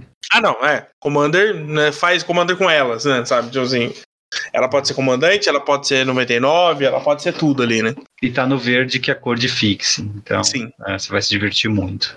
Bom, é, vamos continuar no Aragorn. O líder da sociedade, ele é uma, uma verde e uma branca 3-3, humano guardião lendário. Toda vez que o anel te tenta, se você escolhe uma criatura que não é ele, como seu guardião, você coloca um marcador de iniciativa, vigilância, toque mortífero ou vínculo com a vida em nele, no Aragorn, tá? É, e toda vez que você coloca um ou mais marcadores no Aragorn, você coloca é, um de cada daqueles tipos é, em até uma outra criatura alvo. Tá. É, então ele não vai te tentar. Você precisa combar com alguma coisa, encontrar outras formas de, de, de tentar, e você não pode tentá-lo. Né? E aí ele tem esse valor, é, é uma externalidade positiva, né? um valorzinho adicional quando você tenta uma outra criatura. Além de segurar o anel, essa outra criatura que você tentar também vai ganhar uma das habilidades dele. Tá? É, e ele mesmo, né, potencialmente aí seria num deck mais voltado para temática, ele, ele pode ser uma 3-3 com iniciativa, vigilância, toque mortífero e vínculo com a vida. Lembrando, iniciativa e, e toque mortífero já era, né, mata qualquer coisa. E vigilância e vínculo com a vida também acaba virando aí uma, uma barreira. Né? Mas ele nunca vai ser maior do que 3-3 apenas pela habilidade inerte dele, tá? inerente dele. É, mas eu gostei da carta, achei legalzinha, é uma carta cara na coleção também, tá? Então, talvez aí veja jogo numa temática de humano, ou pelo menos numa temática lendária, num deck mais cardístico no Modern, se é que isso vai acontecer um dia. Sim. É, a primeira parte ali é, é meio que é, independente, né, da, da mecânica do, do, do anel. Então, sim, precisa ver se isso vai ser relevante ou não. Se for, ela é uma carta boa, né? Então você consegue se seu deck tiver essa temática, eu acho que ela é ok. Mas a segunda parte é interessante porque, assim, primeiro, é, toda vez que você colocar um ou mais marcadores no Aragorn, então é qualquer tipo de marcador, né? Então, dependendo da temática do deck, é, marcador menos um, marcador de qualquer outra habilidade, você vai poder replicar esse marcador, né? Isso, isso é, é interessante. Mas outra coisa que eu tava lendo, é, não sei se, se em inglês está dessa mesma forma. Então, toda vez que você colocar um marcador nele, você coloque um de cada um daqueles tipos de marcadores e até uma outra criatura alvo. Então, é, é criatura alvo. Então, se ela receber um marcador ruim, você pode colocar esse marcador no, no, no, no criatura do oponente também, né? Então, é outro. Se ela recebe é, um, menos um, menos um, eu não sei, outros marcadores ruins que podem, que podem ter aí, mas enfim, você pode colocar isso na, na, na criatura do oponente, ou tipo. É, é, algum marcador que tem algumas mágicas tipo ah destrói as, as criaturas que não tenham marcador sabe? Que ou que tenham marcadores sabe? Então você também consegue explorar um pouco disso. Então é mais uma camadinha ali que você pode pensar para para uso da carta ali. No... É uma boa mesmo, não tinha pensado nessa. É, é bem é. fringe, né? Mas pode acontecer. Sim, sim. É, tem que ver, não sei assim, a quantidade de marcadores relevantes, mas é, eventualmente pode ser algo que pode te ajudar aí, né? E é humano, né? Tem deck de humanos jogando, então eventualmente pode ser algo a ser pensado, né? Boa, ele gostei. O que mais você traz pra gente? É, eu trazer mais uma comunzinha aqui que é a visão longínqua élfica. É um feitiço de uma verde, você usa evidência 3, depois você pode revelar o card de topo de, do, do seu Grimório. Se for um card de criatura, você compra a carta. É isso aqui é, é quase um Ponder verde, né? É, falta muito pouco ali. Mas é algo que o verde no Pauper não tem. Nós temos uma carta muito parecida com essa, acho que chama Traquear, ou, ou Rastrear, não lembro qual é o nome que, que ficou em português. Ela saiu numa edição recente, deixa eu até conferir aqui. É Track Down, na verdade. Ela saiu em M21. Ela faz exatamente a mesma coisa, só que ela custa uma genérica e uma verde. Então também já é uma, uma, uma, amostra do Fire aí, né? É, reduzindo. Olha, é mesmo. Para mim é um ponder, tá? É Sim. realmente um ponder verde. Por, é uma mana, você vai comprar uma carta e vai rearranjar o topo. Sim, é porque assim, é, na ideia do verde, é, vamos supor que você não revelou é, uma criatura nas quatro cartas, né? Porque você pode dar Scry 3 e ainda pode jogar as três para baixo e a, a do 4 ser uma criatura, né? É, então, meio que você olha, é, você consegue visualizar até quatro cartas. E no pior dos casos, você não revela nada, mas organizou seu topo e melhorou sua, suas próximas jogadas, né? É, achou seus terrenos, é, seus encantamentos se você estiver jogando de auras, ou qualquer outra é, combate trick ali se você estiver jogando num stomp da vida, coisa do tipo. Então, assim, é uma carta bem interessante pro verde, sabe? O verde tá muito embaixo no Pauper, por exemplo, então eu acho que ela é bem interessante. Não acho que ela vai ver jogo é, fora disso, eu acho que nem para Commander ela é interessante, no limitado ela é bem boa, né? Pro pré-release ali, para draft, eu acho que ela é bem ok, né? Sempre Scry no pré-release, é, no, no limitado é interessante, né?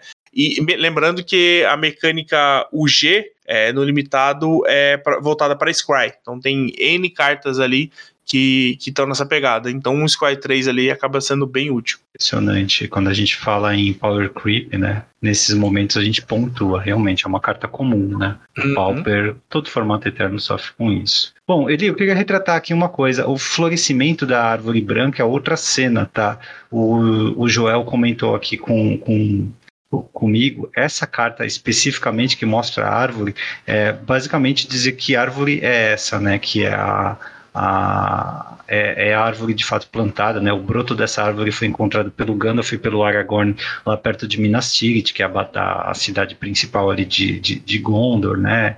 Ela, é, após a coroação do Elessar, ela, ela é, a, a, antiga árvore né, foi colocada para repousar junto aos reis, né, na, na Raf Dinen, e é, ela basicamente não tem coroação na, na arte, né? É a é, é, a árvore sozinha, né, aqui. E, mas ela já está florida, né, não é apenas árvore branca. Uhum. É, agora, a coroação em si, com o flavor text do Joel, é o alvorecer de uma nova era, né, que é outra carta branca também de duas manas, também, é, mas essa aqui é mítica e é uma e uma branca, tá? Não são duas brancas. E é um encantamento ali, mais um encantamento. E diz assim: é, entra no, quando entra no campo de batalha, com, entra com um marcador de esperança para cada criatura que você controla. No início da sua etapa final, você remove um marcador e, se, é, e compra uma carta. Em seguida, é, se você não tiver mais marcadores, você sacrifica esse encantamento e ganha 4 de vida. Então lembra quando o Maru é, e a equipe né, redefiniram o papel de compra de carta no branco, visando uhum. mais é, os, os, jogadores de Commander, né? Eles sempre eles falaram né, que daqui para frente vai ter card draw no branco, mas vai ser muito voltado a mecânicas que fazem comprar uma vez por turno, né? E aí, essa é uma das diversas formas que eles têm de explorar isso, né? Apenas por duas manas você vai ter uma minivadora com data de validade e você precisa lutar por isso. Você precisa ter criaturas em jogo para poder né, acumular marcadores aqui, a não ser que você tenha poucas e consiga proliferar em cima. Mas eu consigo ver isso aqui jogando Commander, potencialmente até algum um formato modern, se você tiver algum, de novo, né, decks de lenda ou decks Zo, em que você quer ter uma forma.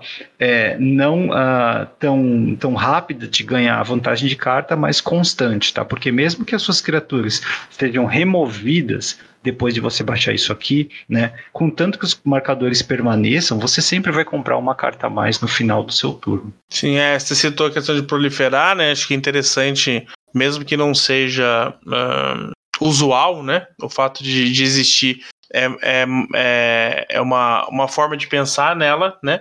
É, e o que você falou, né? Uma vantagem de cartas é, é, incidental ali, né? Que, que vai acabar, que vai terminar, né? Tem, um, tem uma data de validade. Mas eu acho que é, duas manas, né? Um custo ok, é um encantamento que não é lendário, né? Então você pode ter múltiplos aí caso você queira. E em decks agressivos, ali de dois, três turnos que você compra uma carta a mais, pode ser a, a, o que você precisa, né? O gás que você precisa para dar letal, né? É, o tempo que você precisa para poder é, lidar ali com, com uma, uma, global, alguma coisa do seu oponente. Então acho que é uma carta interessante. É, ela tá dentro de um custo que é, cabe no Modern, né? Duas manas, por mais que não faça nada diretamente, né? Vai te dar um draw no final do turno mas pode ser, pode ser utilizável, né? Não sei mas se co tem. Convenhamos, né, Eli? O motivo pelo qual essa carta tá tão cara agora é Commander, né? Não, total. total. No branco é, é, e com custo baixo ainda é, é Commander, né? Mas sim. sim. possivelmente é uma forma assim, num mono branco, ou talvez um, um deck branco, mas uma cor que não seja azul, você conseguir aí um card draw é, mais uh, é. relevante. Você tem ali o Death in Texas, né? É, que é um deck que ele né, visa travar o oponente, então você vai ter ali é, bichinhos ali em curva 1, 2 e 3 para travar as mágicas dos oponentes. Então você faz um bicho na, na 1, na 2, na 3, na 4 você faz esse cara com um removal de backup e tal. Você coloca três marcadores, vai dar 3 down no, no, nos seus próximos turnos, travando o seu oponente. Então, assim, é uma possibilidade de jogo, sabe? Então eu acho que é, é, são formas interessantes de pensar no uso da carta que é uma carta bacana, né? E é, a, a, além de tudo isso, né, você pode ganhar os quatro de vida no final do seu turno. Sim, né? Relevante para você. É isso aí.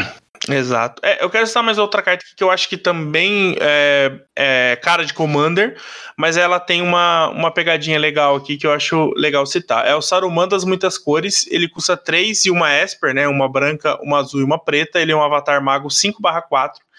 Ele tem salvaguarda, mas aqui o salvaguarda é um pouquinho diferente. Que é descartar um card de encantamento, mágica instantânea ou feitiço, né? Esse tipo de salvaguarda a gente não viu. Então, assim, é, ele é bem específico bastante. e eu acho que atrapalha bastante para o plano de jogo aí, né? E aí ele tem uma, um segundo textão que é: toda vez que você conjura sua segunda mágica a cada turno, cada oponente tritura duas cartas. Quando um ou mais cartas forem trituradas dessa forma, exila do cemitério de um oponente o card de encantamento, mágica ou feitiço alvo com valor de mana igual ou inferior ao daquela mágica. Copie o card exilado, você pode conjurar a cópia sem pagar seu custo. Então, é uma forma de você lidar com o oponente do o cemitério do seu oponente, tirar valor. É aquele tipo de carta que é, vê jogo mais em Commander mesmo, né? Porque você consegue é, aguardar ali as coisas acontecerem, né? O, é, seis manas é um custo alto para Commander, é um bicho que não faz nada, né? Cinco mana, é, seis manas 5 barra 4 que né, não ataca, não agrega nada em combate, e não faz nada quando entra, né? Mas eu achei interessante essa questão do salvaguarda, eu acho que, assim, é, muda bastante nessa ideia, né, de salvaguarda, ou você pagava mana, é, ou descartava uma carta, né, tinha o, o Grave, Grave alguma coisa, Grave Pass, eu acho, que tem no, no T2, que é lá de, de Nistrad, que o cara descarta uma carta, então assim, atrapalha bastante. Agora, ser específico, né, eu acho que também abre uma janela de possibilidades aí para para essa habilidade que é o sucessor do Hexproof, né, MP? É o salvaguarda, é o que a gente vai, é o, Hexproof que a gente tem em casa, né? E parabéns pelo trabalho da Wizards aí de, é, assim, trazer à tona o flavor, né? A ideia do, do, do, do, do Saruman, né? Eu não ia dizer nada até você levantar, né? Mas todos os personagens ruins, né? Os mais chatos, pelo menos, os traíras, são azuis, tá?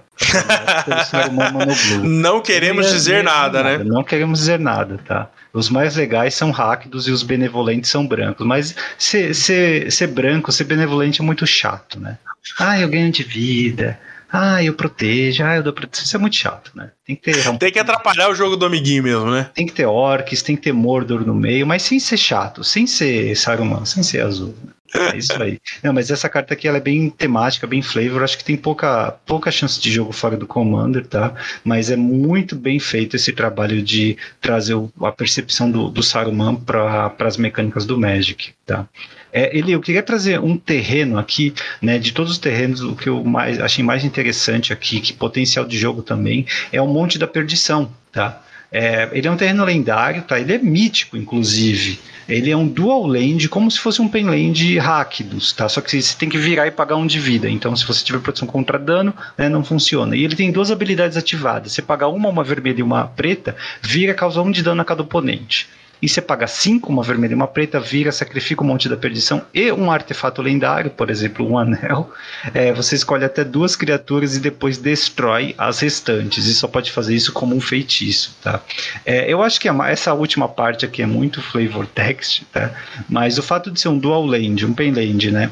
Com um pequeno upside de você poder causar um de dano em cada oponente, né? Já uhum. é bastante interessante.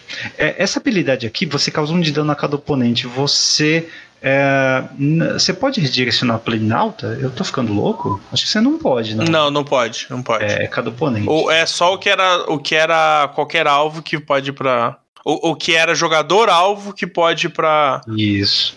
Mas é, em jogos que ficam mais empatados, que você fica dando top deck em land, né? Que realmente são muito grind, isso aqui pode ajudar a acelerar o clock no momento de desespero. E você não tá perdendo basicamente nada, porque ele é um pain land, tá? Sim, sim. É, eu, eu acho interessante, imagina, né? Você tá podendo causar dano é, com, só com terreno, né?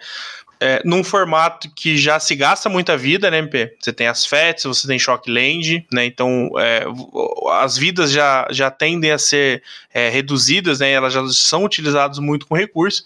E, cara, quantas vezes você vê jogos ali apertados, cada um com 5 de vida e tal? Pô, você, você faz 2D, você já, já tá no, no letal no raio, né? Então, assim, eu acho que realmente ah, vai mudar o meta? Provavelmente não, é um terreno lendário e tal, mas se você já tiver nas cores, ela não vai ofender, não vai atrapalhar sua base de mana, né, MP? Exatamente.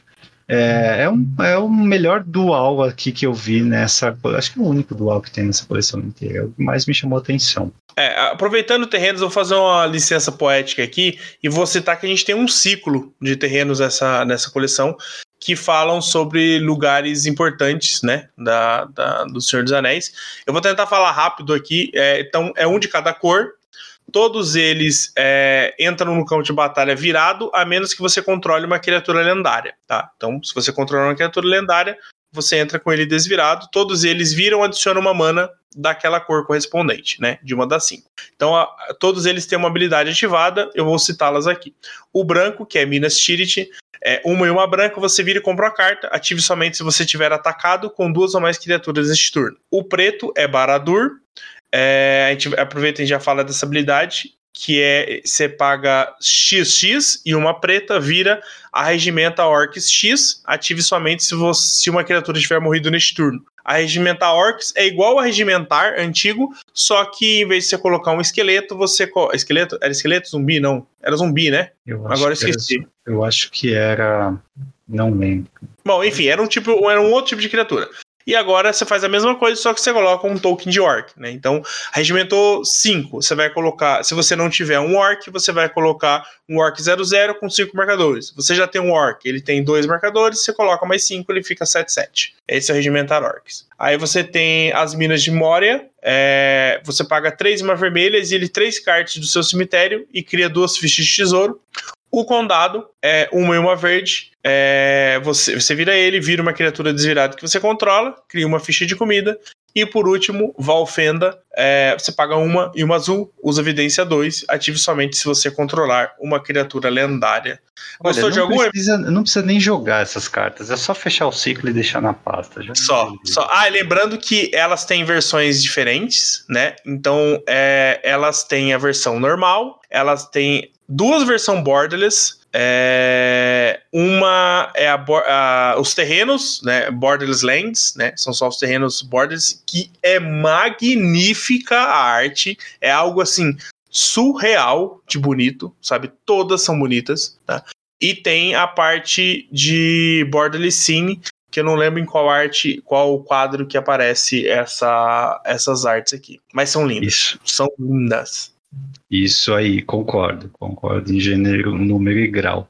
Ele queria trazer aqui uma das melhores cartas realmente para Magic competitivo, pensando em Modern, né, que é, nós vimos até agora. É, lógico, acho que a primeira mesmo que mais despontou foi o Remand Branco, tá? Mas essa aqui é uma outra carta de duas manas e é preta. É uma e uma preta pelos mestres arqueiros orcs, é raro tá? É um orc arqueiro, então não tem nenhum tipo bom aí, relevante, mas é um bicho 1, né? Duas manas 1 e tem lampejo. E quando ele entra no campo de batalha, e toda vez que um oponente compra a segunda carta, né? No, é, a, a segunda carta dele num, num, num turno, ou é, uma carta. Não, é melhor. É, é, melhor do que isso, né? Porque toda vez que ele compra uhum. uma carta que não seja a primeira carta que ele compra na etapa de compra. Então, toda vez que ele compra no seu turno, ele também intriga uma habilidade que diz cause um ponto de dano a qualquer alvo. Depois a regimente Orcs 1, tá? É quando o teu oponente tiver uma mágica de comprar carta na pilha, né, é uma habilidade de comprar carta, a segunda carta do turno dele ou a primeira do seu na pilha, você pode colocar esse carinha aqui em campo que ele já vai fazer um estragozinho, tá?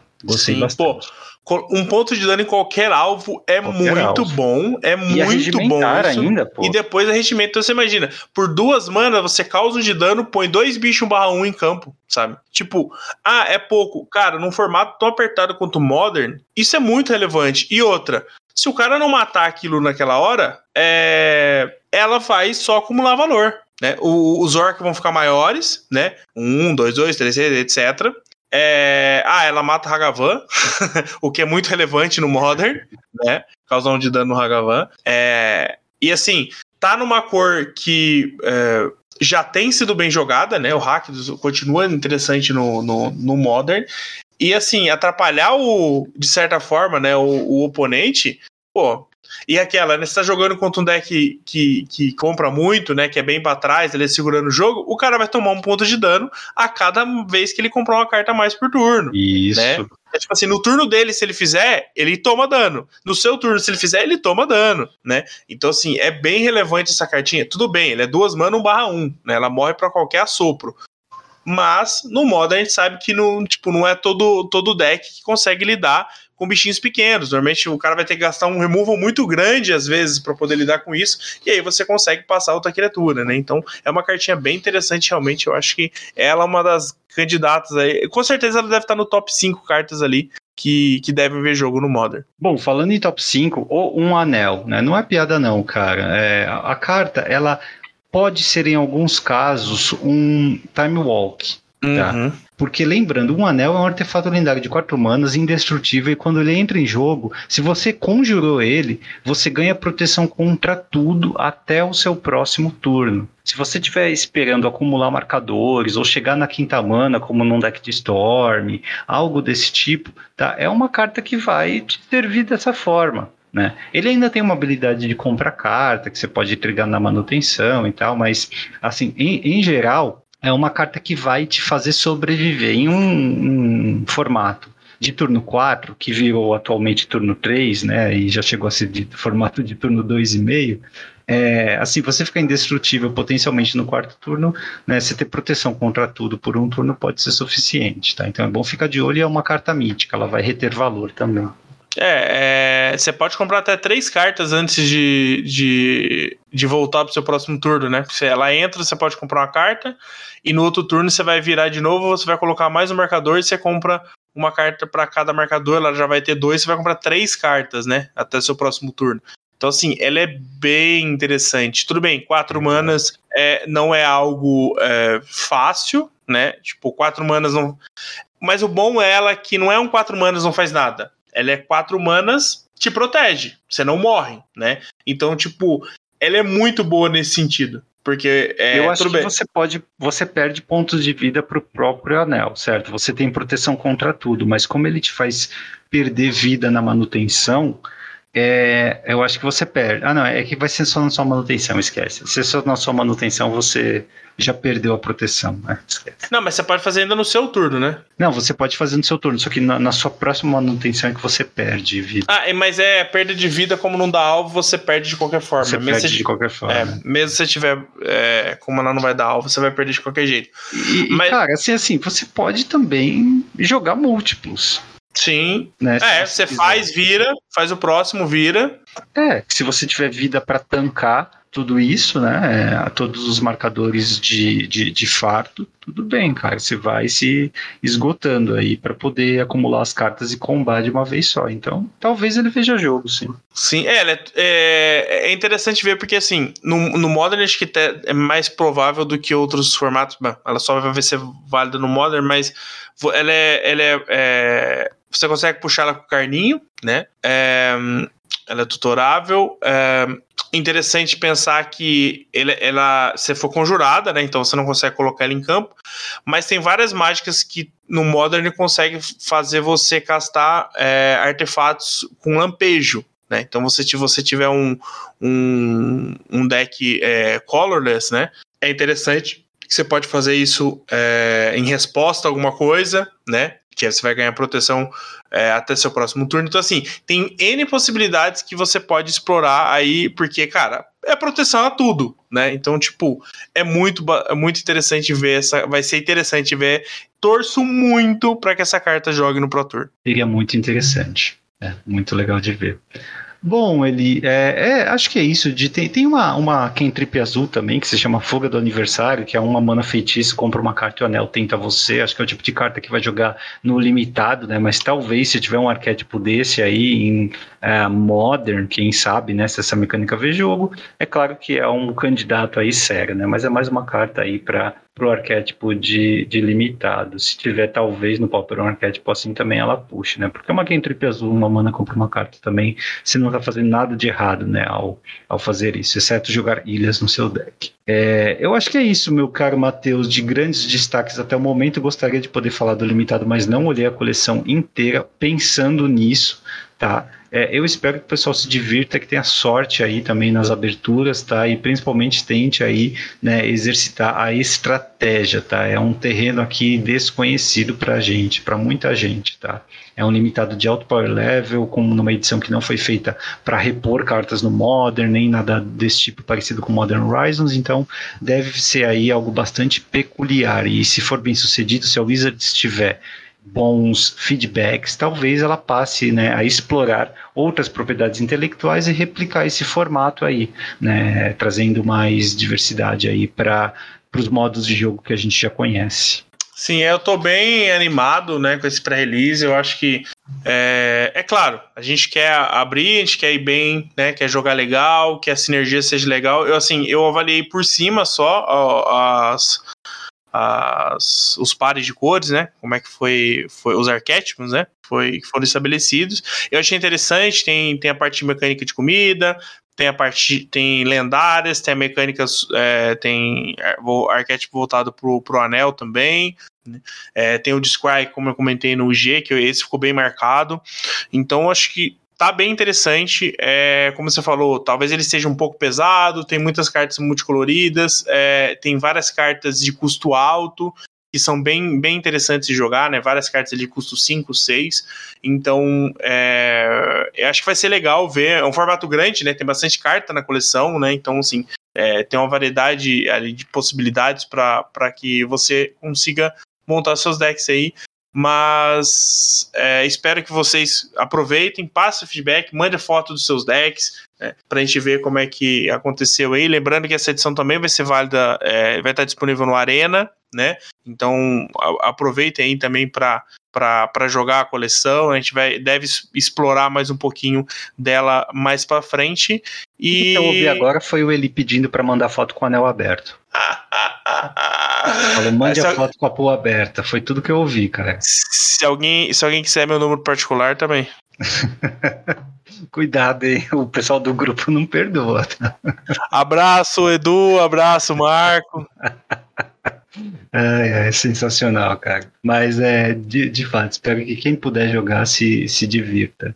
Né? Faz tempo que eu não pego uma coleção pós para release, deito na, na cama e fico lendo texto por texto, prestando atenção em uhum. arte por arte, mas nessa eu vou fazer questão de fazer. E nada de virtual, vou querer fazer pegando nas cartinhas mesmo. Se Sim. tiver sorte, se conseguir premiação, abrir mais booster, coisa especial, melhor ainda. Mas se não, pelo menos eu tô na Terra-média. Pergunta, vai querer colecionar as lendárias dessa edição, MP? Não, não dá, não dá. Não dá.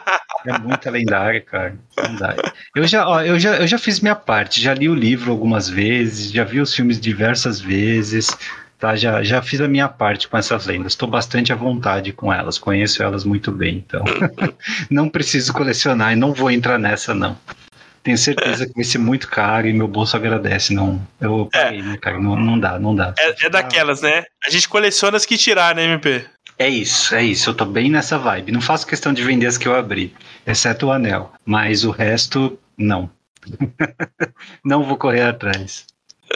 Mas eu ainda aceito doações. Gostaria de ter pelo menos uma página na, na pasta aí de lendas mais icônicas, né? De personagens mais conhecidos, como a Sociedade do Anel, por exemplo, que são é, todos os companheiros, né? Todos eles têm é, em, em, em, forma de carta, né? Uhum. Então, pelo menos eles eu gostaria de ter no, no, numa pasta. Vamos ver. Eu, meus irmãos vão jogar também, de repente os três juntos abrem aqui as, a sociedade juntos. Isso aí, eu acho que tá bem, tá bem nessa vibe a edição, né? Eu acho que aproveitem, sabe? Eu acho que dá pra, pra, pra sentir um gostinho dessa edição, sabe? Eu acho que ela, ela, ela traz muita coisa boa, para alguns mais velhos como a gente, nostálgica até, né? Pela questão de, de lembrar dos filmes, etc., das histórias na época que a gente ouviu pela primeira vez.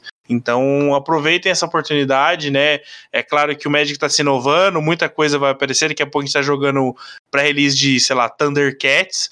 Então, mas é, é bacana. E Herculoides. mas eu acho que. Falando é... em pouca diversidade. É.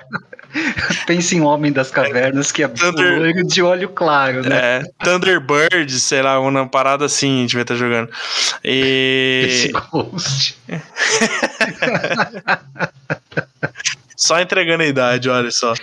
Ninguém é... sabe o que a gente tá falando. Não, não, tá todo mundo blá blá blá blá blá blá. Tô ouvindo do outro lado.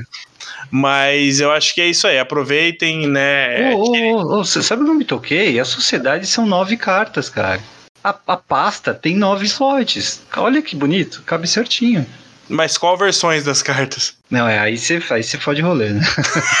é porque só o Gandalf tem uns oito tipos. É, então não, tem, tem que ser as mais raiz possível, né? O, o Gandalf ou, ou cinzento, tem que ser o, o, os viajantes, todo mundo já prepara. É a sociedade formada, né? Não é nem pré e nem depois. É, Mas, é, cara, a minha pasta é de é, 4 por 3, então tem que ter 12 slots. O Bill Pônei faz parte, então se eu abrir ele, vai fazer parte. Bill, Bill Pônei, grande. Bill Pônei vai fazer parte, quero nem saber. Vou pôr Lembas também ali, aí depois eu penso em mais uma, falta uma carta. Vai ter o Bill, vai ter Lembas e tem que ter mais uma para fazer parte. eu, dou, eu dou um Miguel ali, ninguém vai perceber. Ah, é licença poética, vai. É minha coleção, eu que decido, né? É por aí. Bom, é isso, galera. Eu acho que aproveitem a coleção e, e bora aproveitar essa, essa, essa possibilidade que talvez seja única, mas que pode ser bem, bem divertida e prazerosa ali. Vamos para a fase final, então. Fase final, para você que já está de saco cheio. Muito bem, meu caro Matheus, missão cumprida, mais uma semana. É, trazer uma novidade aqui antes, de, antes que eu esqueça, tá? É, semana que vem a gente vai ter um podcast bem especial, tá? É, eu e o Joel, que é também bastante letrado, leu diversas vezes o Senhor dos Anéis, conhece profundamente a obra do Tolkien, nós já gravamos, vamos falar sobre a Terra-média, tá? Então, quem não conhece a obra do Tolkien, a história dele, é, os outros livros, quem quer entender melhor também, quem apenas só viu o filme, ou quem viu todos os filmes e leu os livros uma vez e quiser saber de curiosidade sobre a Terra-média, né, sobre algumas questões polêmicas, sobre a, um pouco da vida do Tolkien, a gente vai falar sobre isso, tá? Nenhum de nós é um grande estudioso, como a gente alerta lá no começo, mas a gente é, se esforçou para fazer um bom programa, independentemente do nível de conhecimento, né, do, do que o ouvinte tem sobre o Tolkien e a obra dele, tá? Mas a intenção principal foi, pelo menos, dar uma compreensão maior das, uh, da, da, das fontes de inspiração do Tolkien para a criação da Terra-média, o que é a Terra-média e a história, né, desse, desse mundo até chegar na parte do Senhor dos Anéis que é contada ali. E a gente também fala um pouquinho sobre o que vem depois do Senhor dos Anéis, né, baseado em algumas cartas do Tolkien, que sim, ele começou a escrever uma sequência, mas decidiu não continuar. Tá? Então isso aí deve sair. Eu vou soltar na quinta-feira para o pessoal que vai jogar o pré-release, quiser entrar no mood aí, né? Quiser é, é, é, se distrair um pouquinho, então aí no, no carro, no ônibus, a caminho do pré-release, vai conseguir ouvir, tá bom? Então a gente volta com o Eli mesmo na outra semana, já falando de novidades e nossa impressão dos fracassos, quer dizer, sucessos do. É isso aí, eu acho que é, eu, eu conheço muito pouco do Senhor dos Anéis do, né, da, da, do estudo, mas eu acho que é, vale a pena demais ouvir o Joel já, né? Já, já, já vi um pouquinho, uma pincelada ali do que ele manja. Do, o MP a gente acompanha, né? Há muitos anos ele falando, então já sabe o que manja. Acho que é, vale bastante a pena. Estarei como espectador também para curtir esse momento. É, o único que pronunciou os nomes certos foi o Joel, tá? Eu. Eu aniquilei todos os nomes. Mas né, nós não fomos tão também certinhos na pronúncia do élfico tal. Nós falamos o plural de anões, anões normalmente, tá? A gente não, não chega no nível de falar anãos, que é o certo, né? Pelo menos na mitologia do Tolkien, mas é, assim, a gente alerta para todas essas curiosidades lá durante o programa, tá? Espero que o pessoal curta. E ele, a resposta do quiz da semana dessa vez, o que diabos faz a carta Pirâmides? Você quer chutar? Nem quero, nem quero passar essa vergonha. Ah, mas você sabe em que coleção saiu, né? Não, não Pirâmides, Egito. É, é, tudo bem, a pirâmide fica no Egito, né? Então o nome da coleção não vai ajudar muito, mas tipo, Egito, deserto, é, Oriente Médio. Ah, é, Arábia, Nights. Arábia Nights, ok. Arábia Nights. É, uma pirâmide hoje custa 200 dólares, tá? Uma original Caraca. de Arabian Nights. É, não tá, não tá barato, não. Mas é uma porcaria, cara. É um artefatinho de seis manas para descer e tem uma habilidade ativada. Que você pode ativar quantas vezes você quiser. Olha que beleza, quantas vezes você quiser. Você paga duas manas e escolhe um. Destrói a aura alvo anexada a um terreno ou a próxima vez que o terreno alvo é, for ser destruído esse turno, você remove todo o dano é, nele em vez disso. Ué, como é que. Exatamente. Remove todo o dano do terreno? Previne uma, um terreno de ser destruído ou remove o, é, o encantamento é, de um terreno alto. Meu Deus, que bela porcaria. A pirâmide do mundo real faz mais sentido que ela. Pra você ter ideia. E é, tá marcada como rara, é uma rara aqui. Já pensou se abrir um booster de Arabian Nights em pirâmides? Pelo menos a, a arte é da Amy Weber, né? Uma carta bem, bem clássica. É... pelo, menos, pelo, menos, pago. Eu não sei nem se paga o booster, nem se ia contar um booster de Arabian Nights hoje. Ah, acho que estão 600 dólares. É, é, acho então que não paga, não. Só paga nem metade. Não. não. Mas é isso, meu caro Matheus. Obrigado então pela companhia. Foi ótimo rever a coleção contigo. Espero que a gente tenha sucesso no pré-release. É isso aí. Lembrando, código Ráquidos na Liga Magic, somente Ráquidos nas suas compras aí do mês de junho. Sorteio especialíssimo aí para comemorar esse mês de lançamento da edição do é um PlayStation 5, né, versão digital do PlayStation 5, mais 15 sorteios, né? Que Como assim, versão digital do PlayStation 5? É porque tem é, não, esse não, não é mídia física, né? Não cabe mídia física. Ah, entendi. Tá. É, entendi. o PlayStation 5 tem as duas versões, né? E aí, então, é o Digital Edition mais 15 sorteios, que no caso da Liga Magic você está concorrendo ao o Gift Bundle, né? Ou edição de presente aí do Senhor dos Anéis, Contos da Terra-média. É, eu tô muito velho. Você falou edição digital, eu falei, na minha época você comprava o Mega Drive e, e colocou, encaixava a fita ali. é, hoje em dia já tem uma briga aí, né? Tá um pouquinho mais, tá um pouquinho diferente só. Mas tá bom, ele. Obrigado então por tudo, boa sorte pessoal e até semana que vem. Valeu, galera. Abraço e eu volto daqui 15 dias para comentar mais e falar besteira também. Abraço.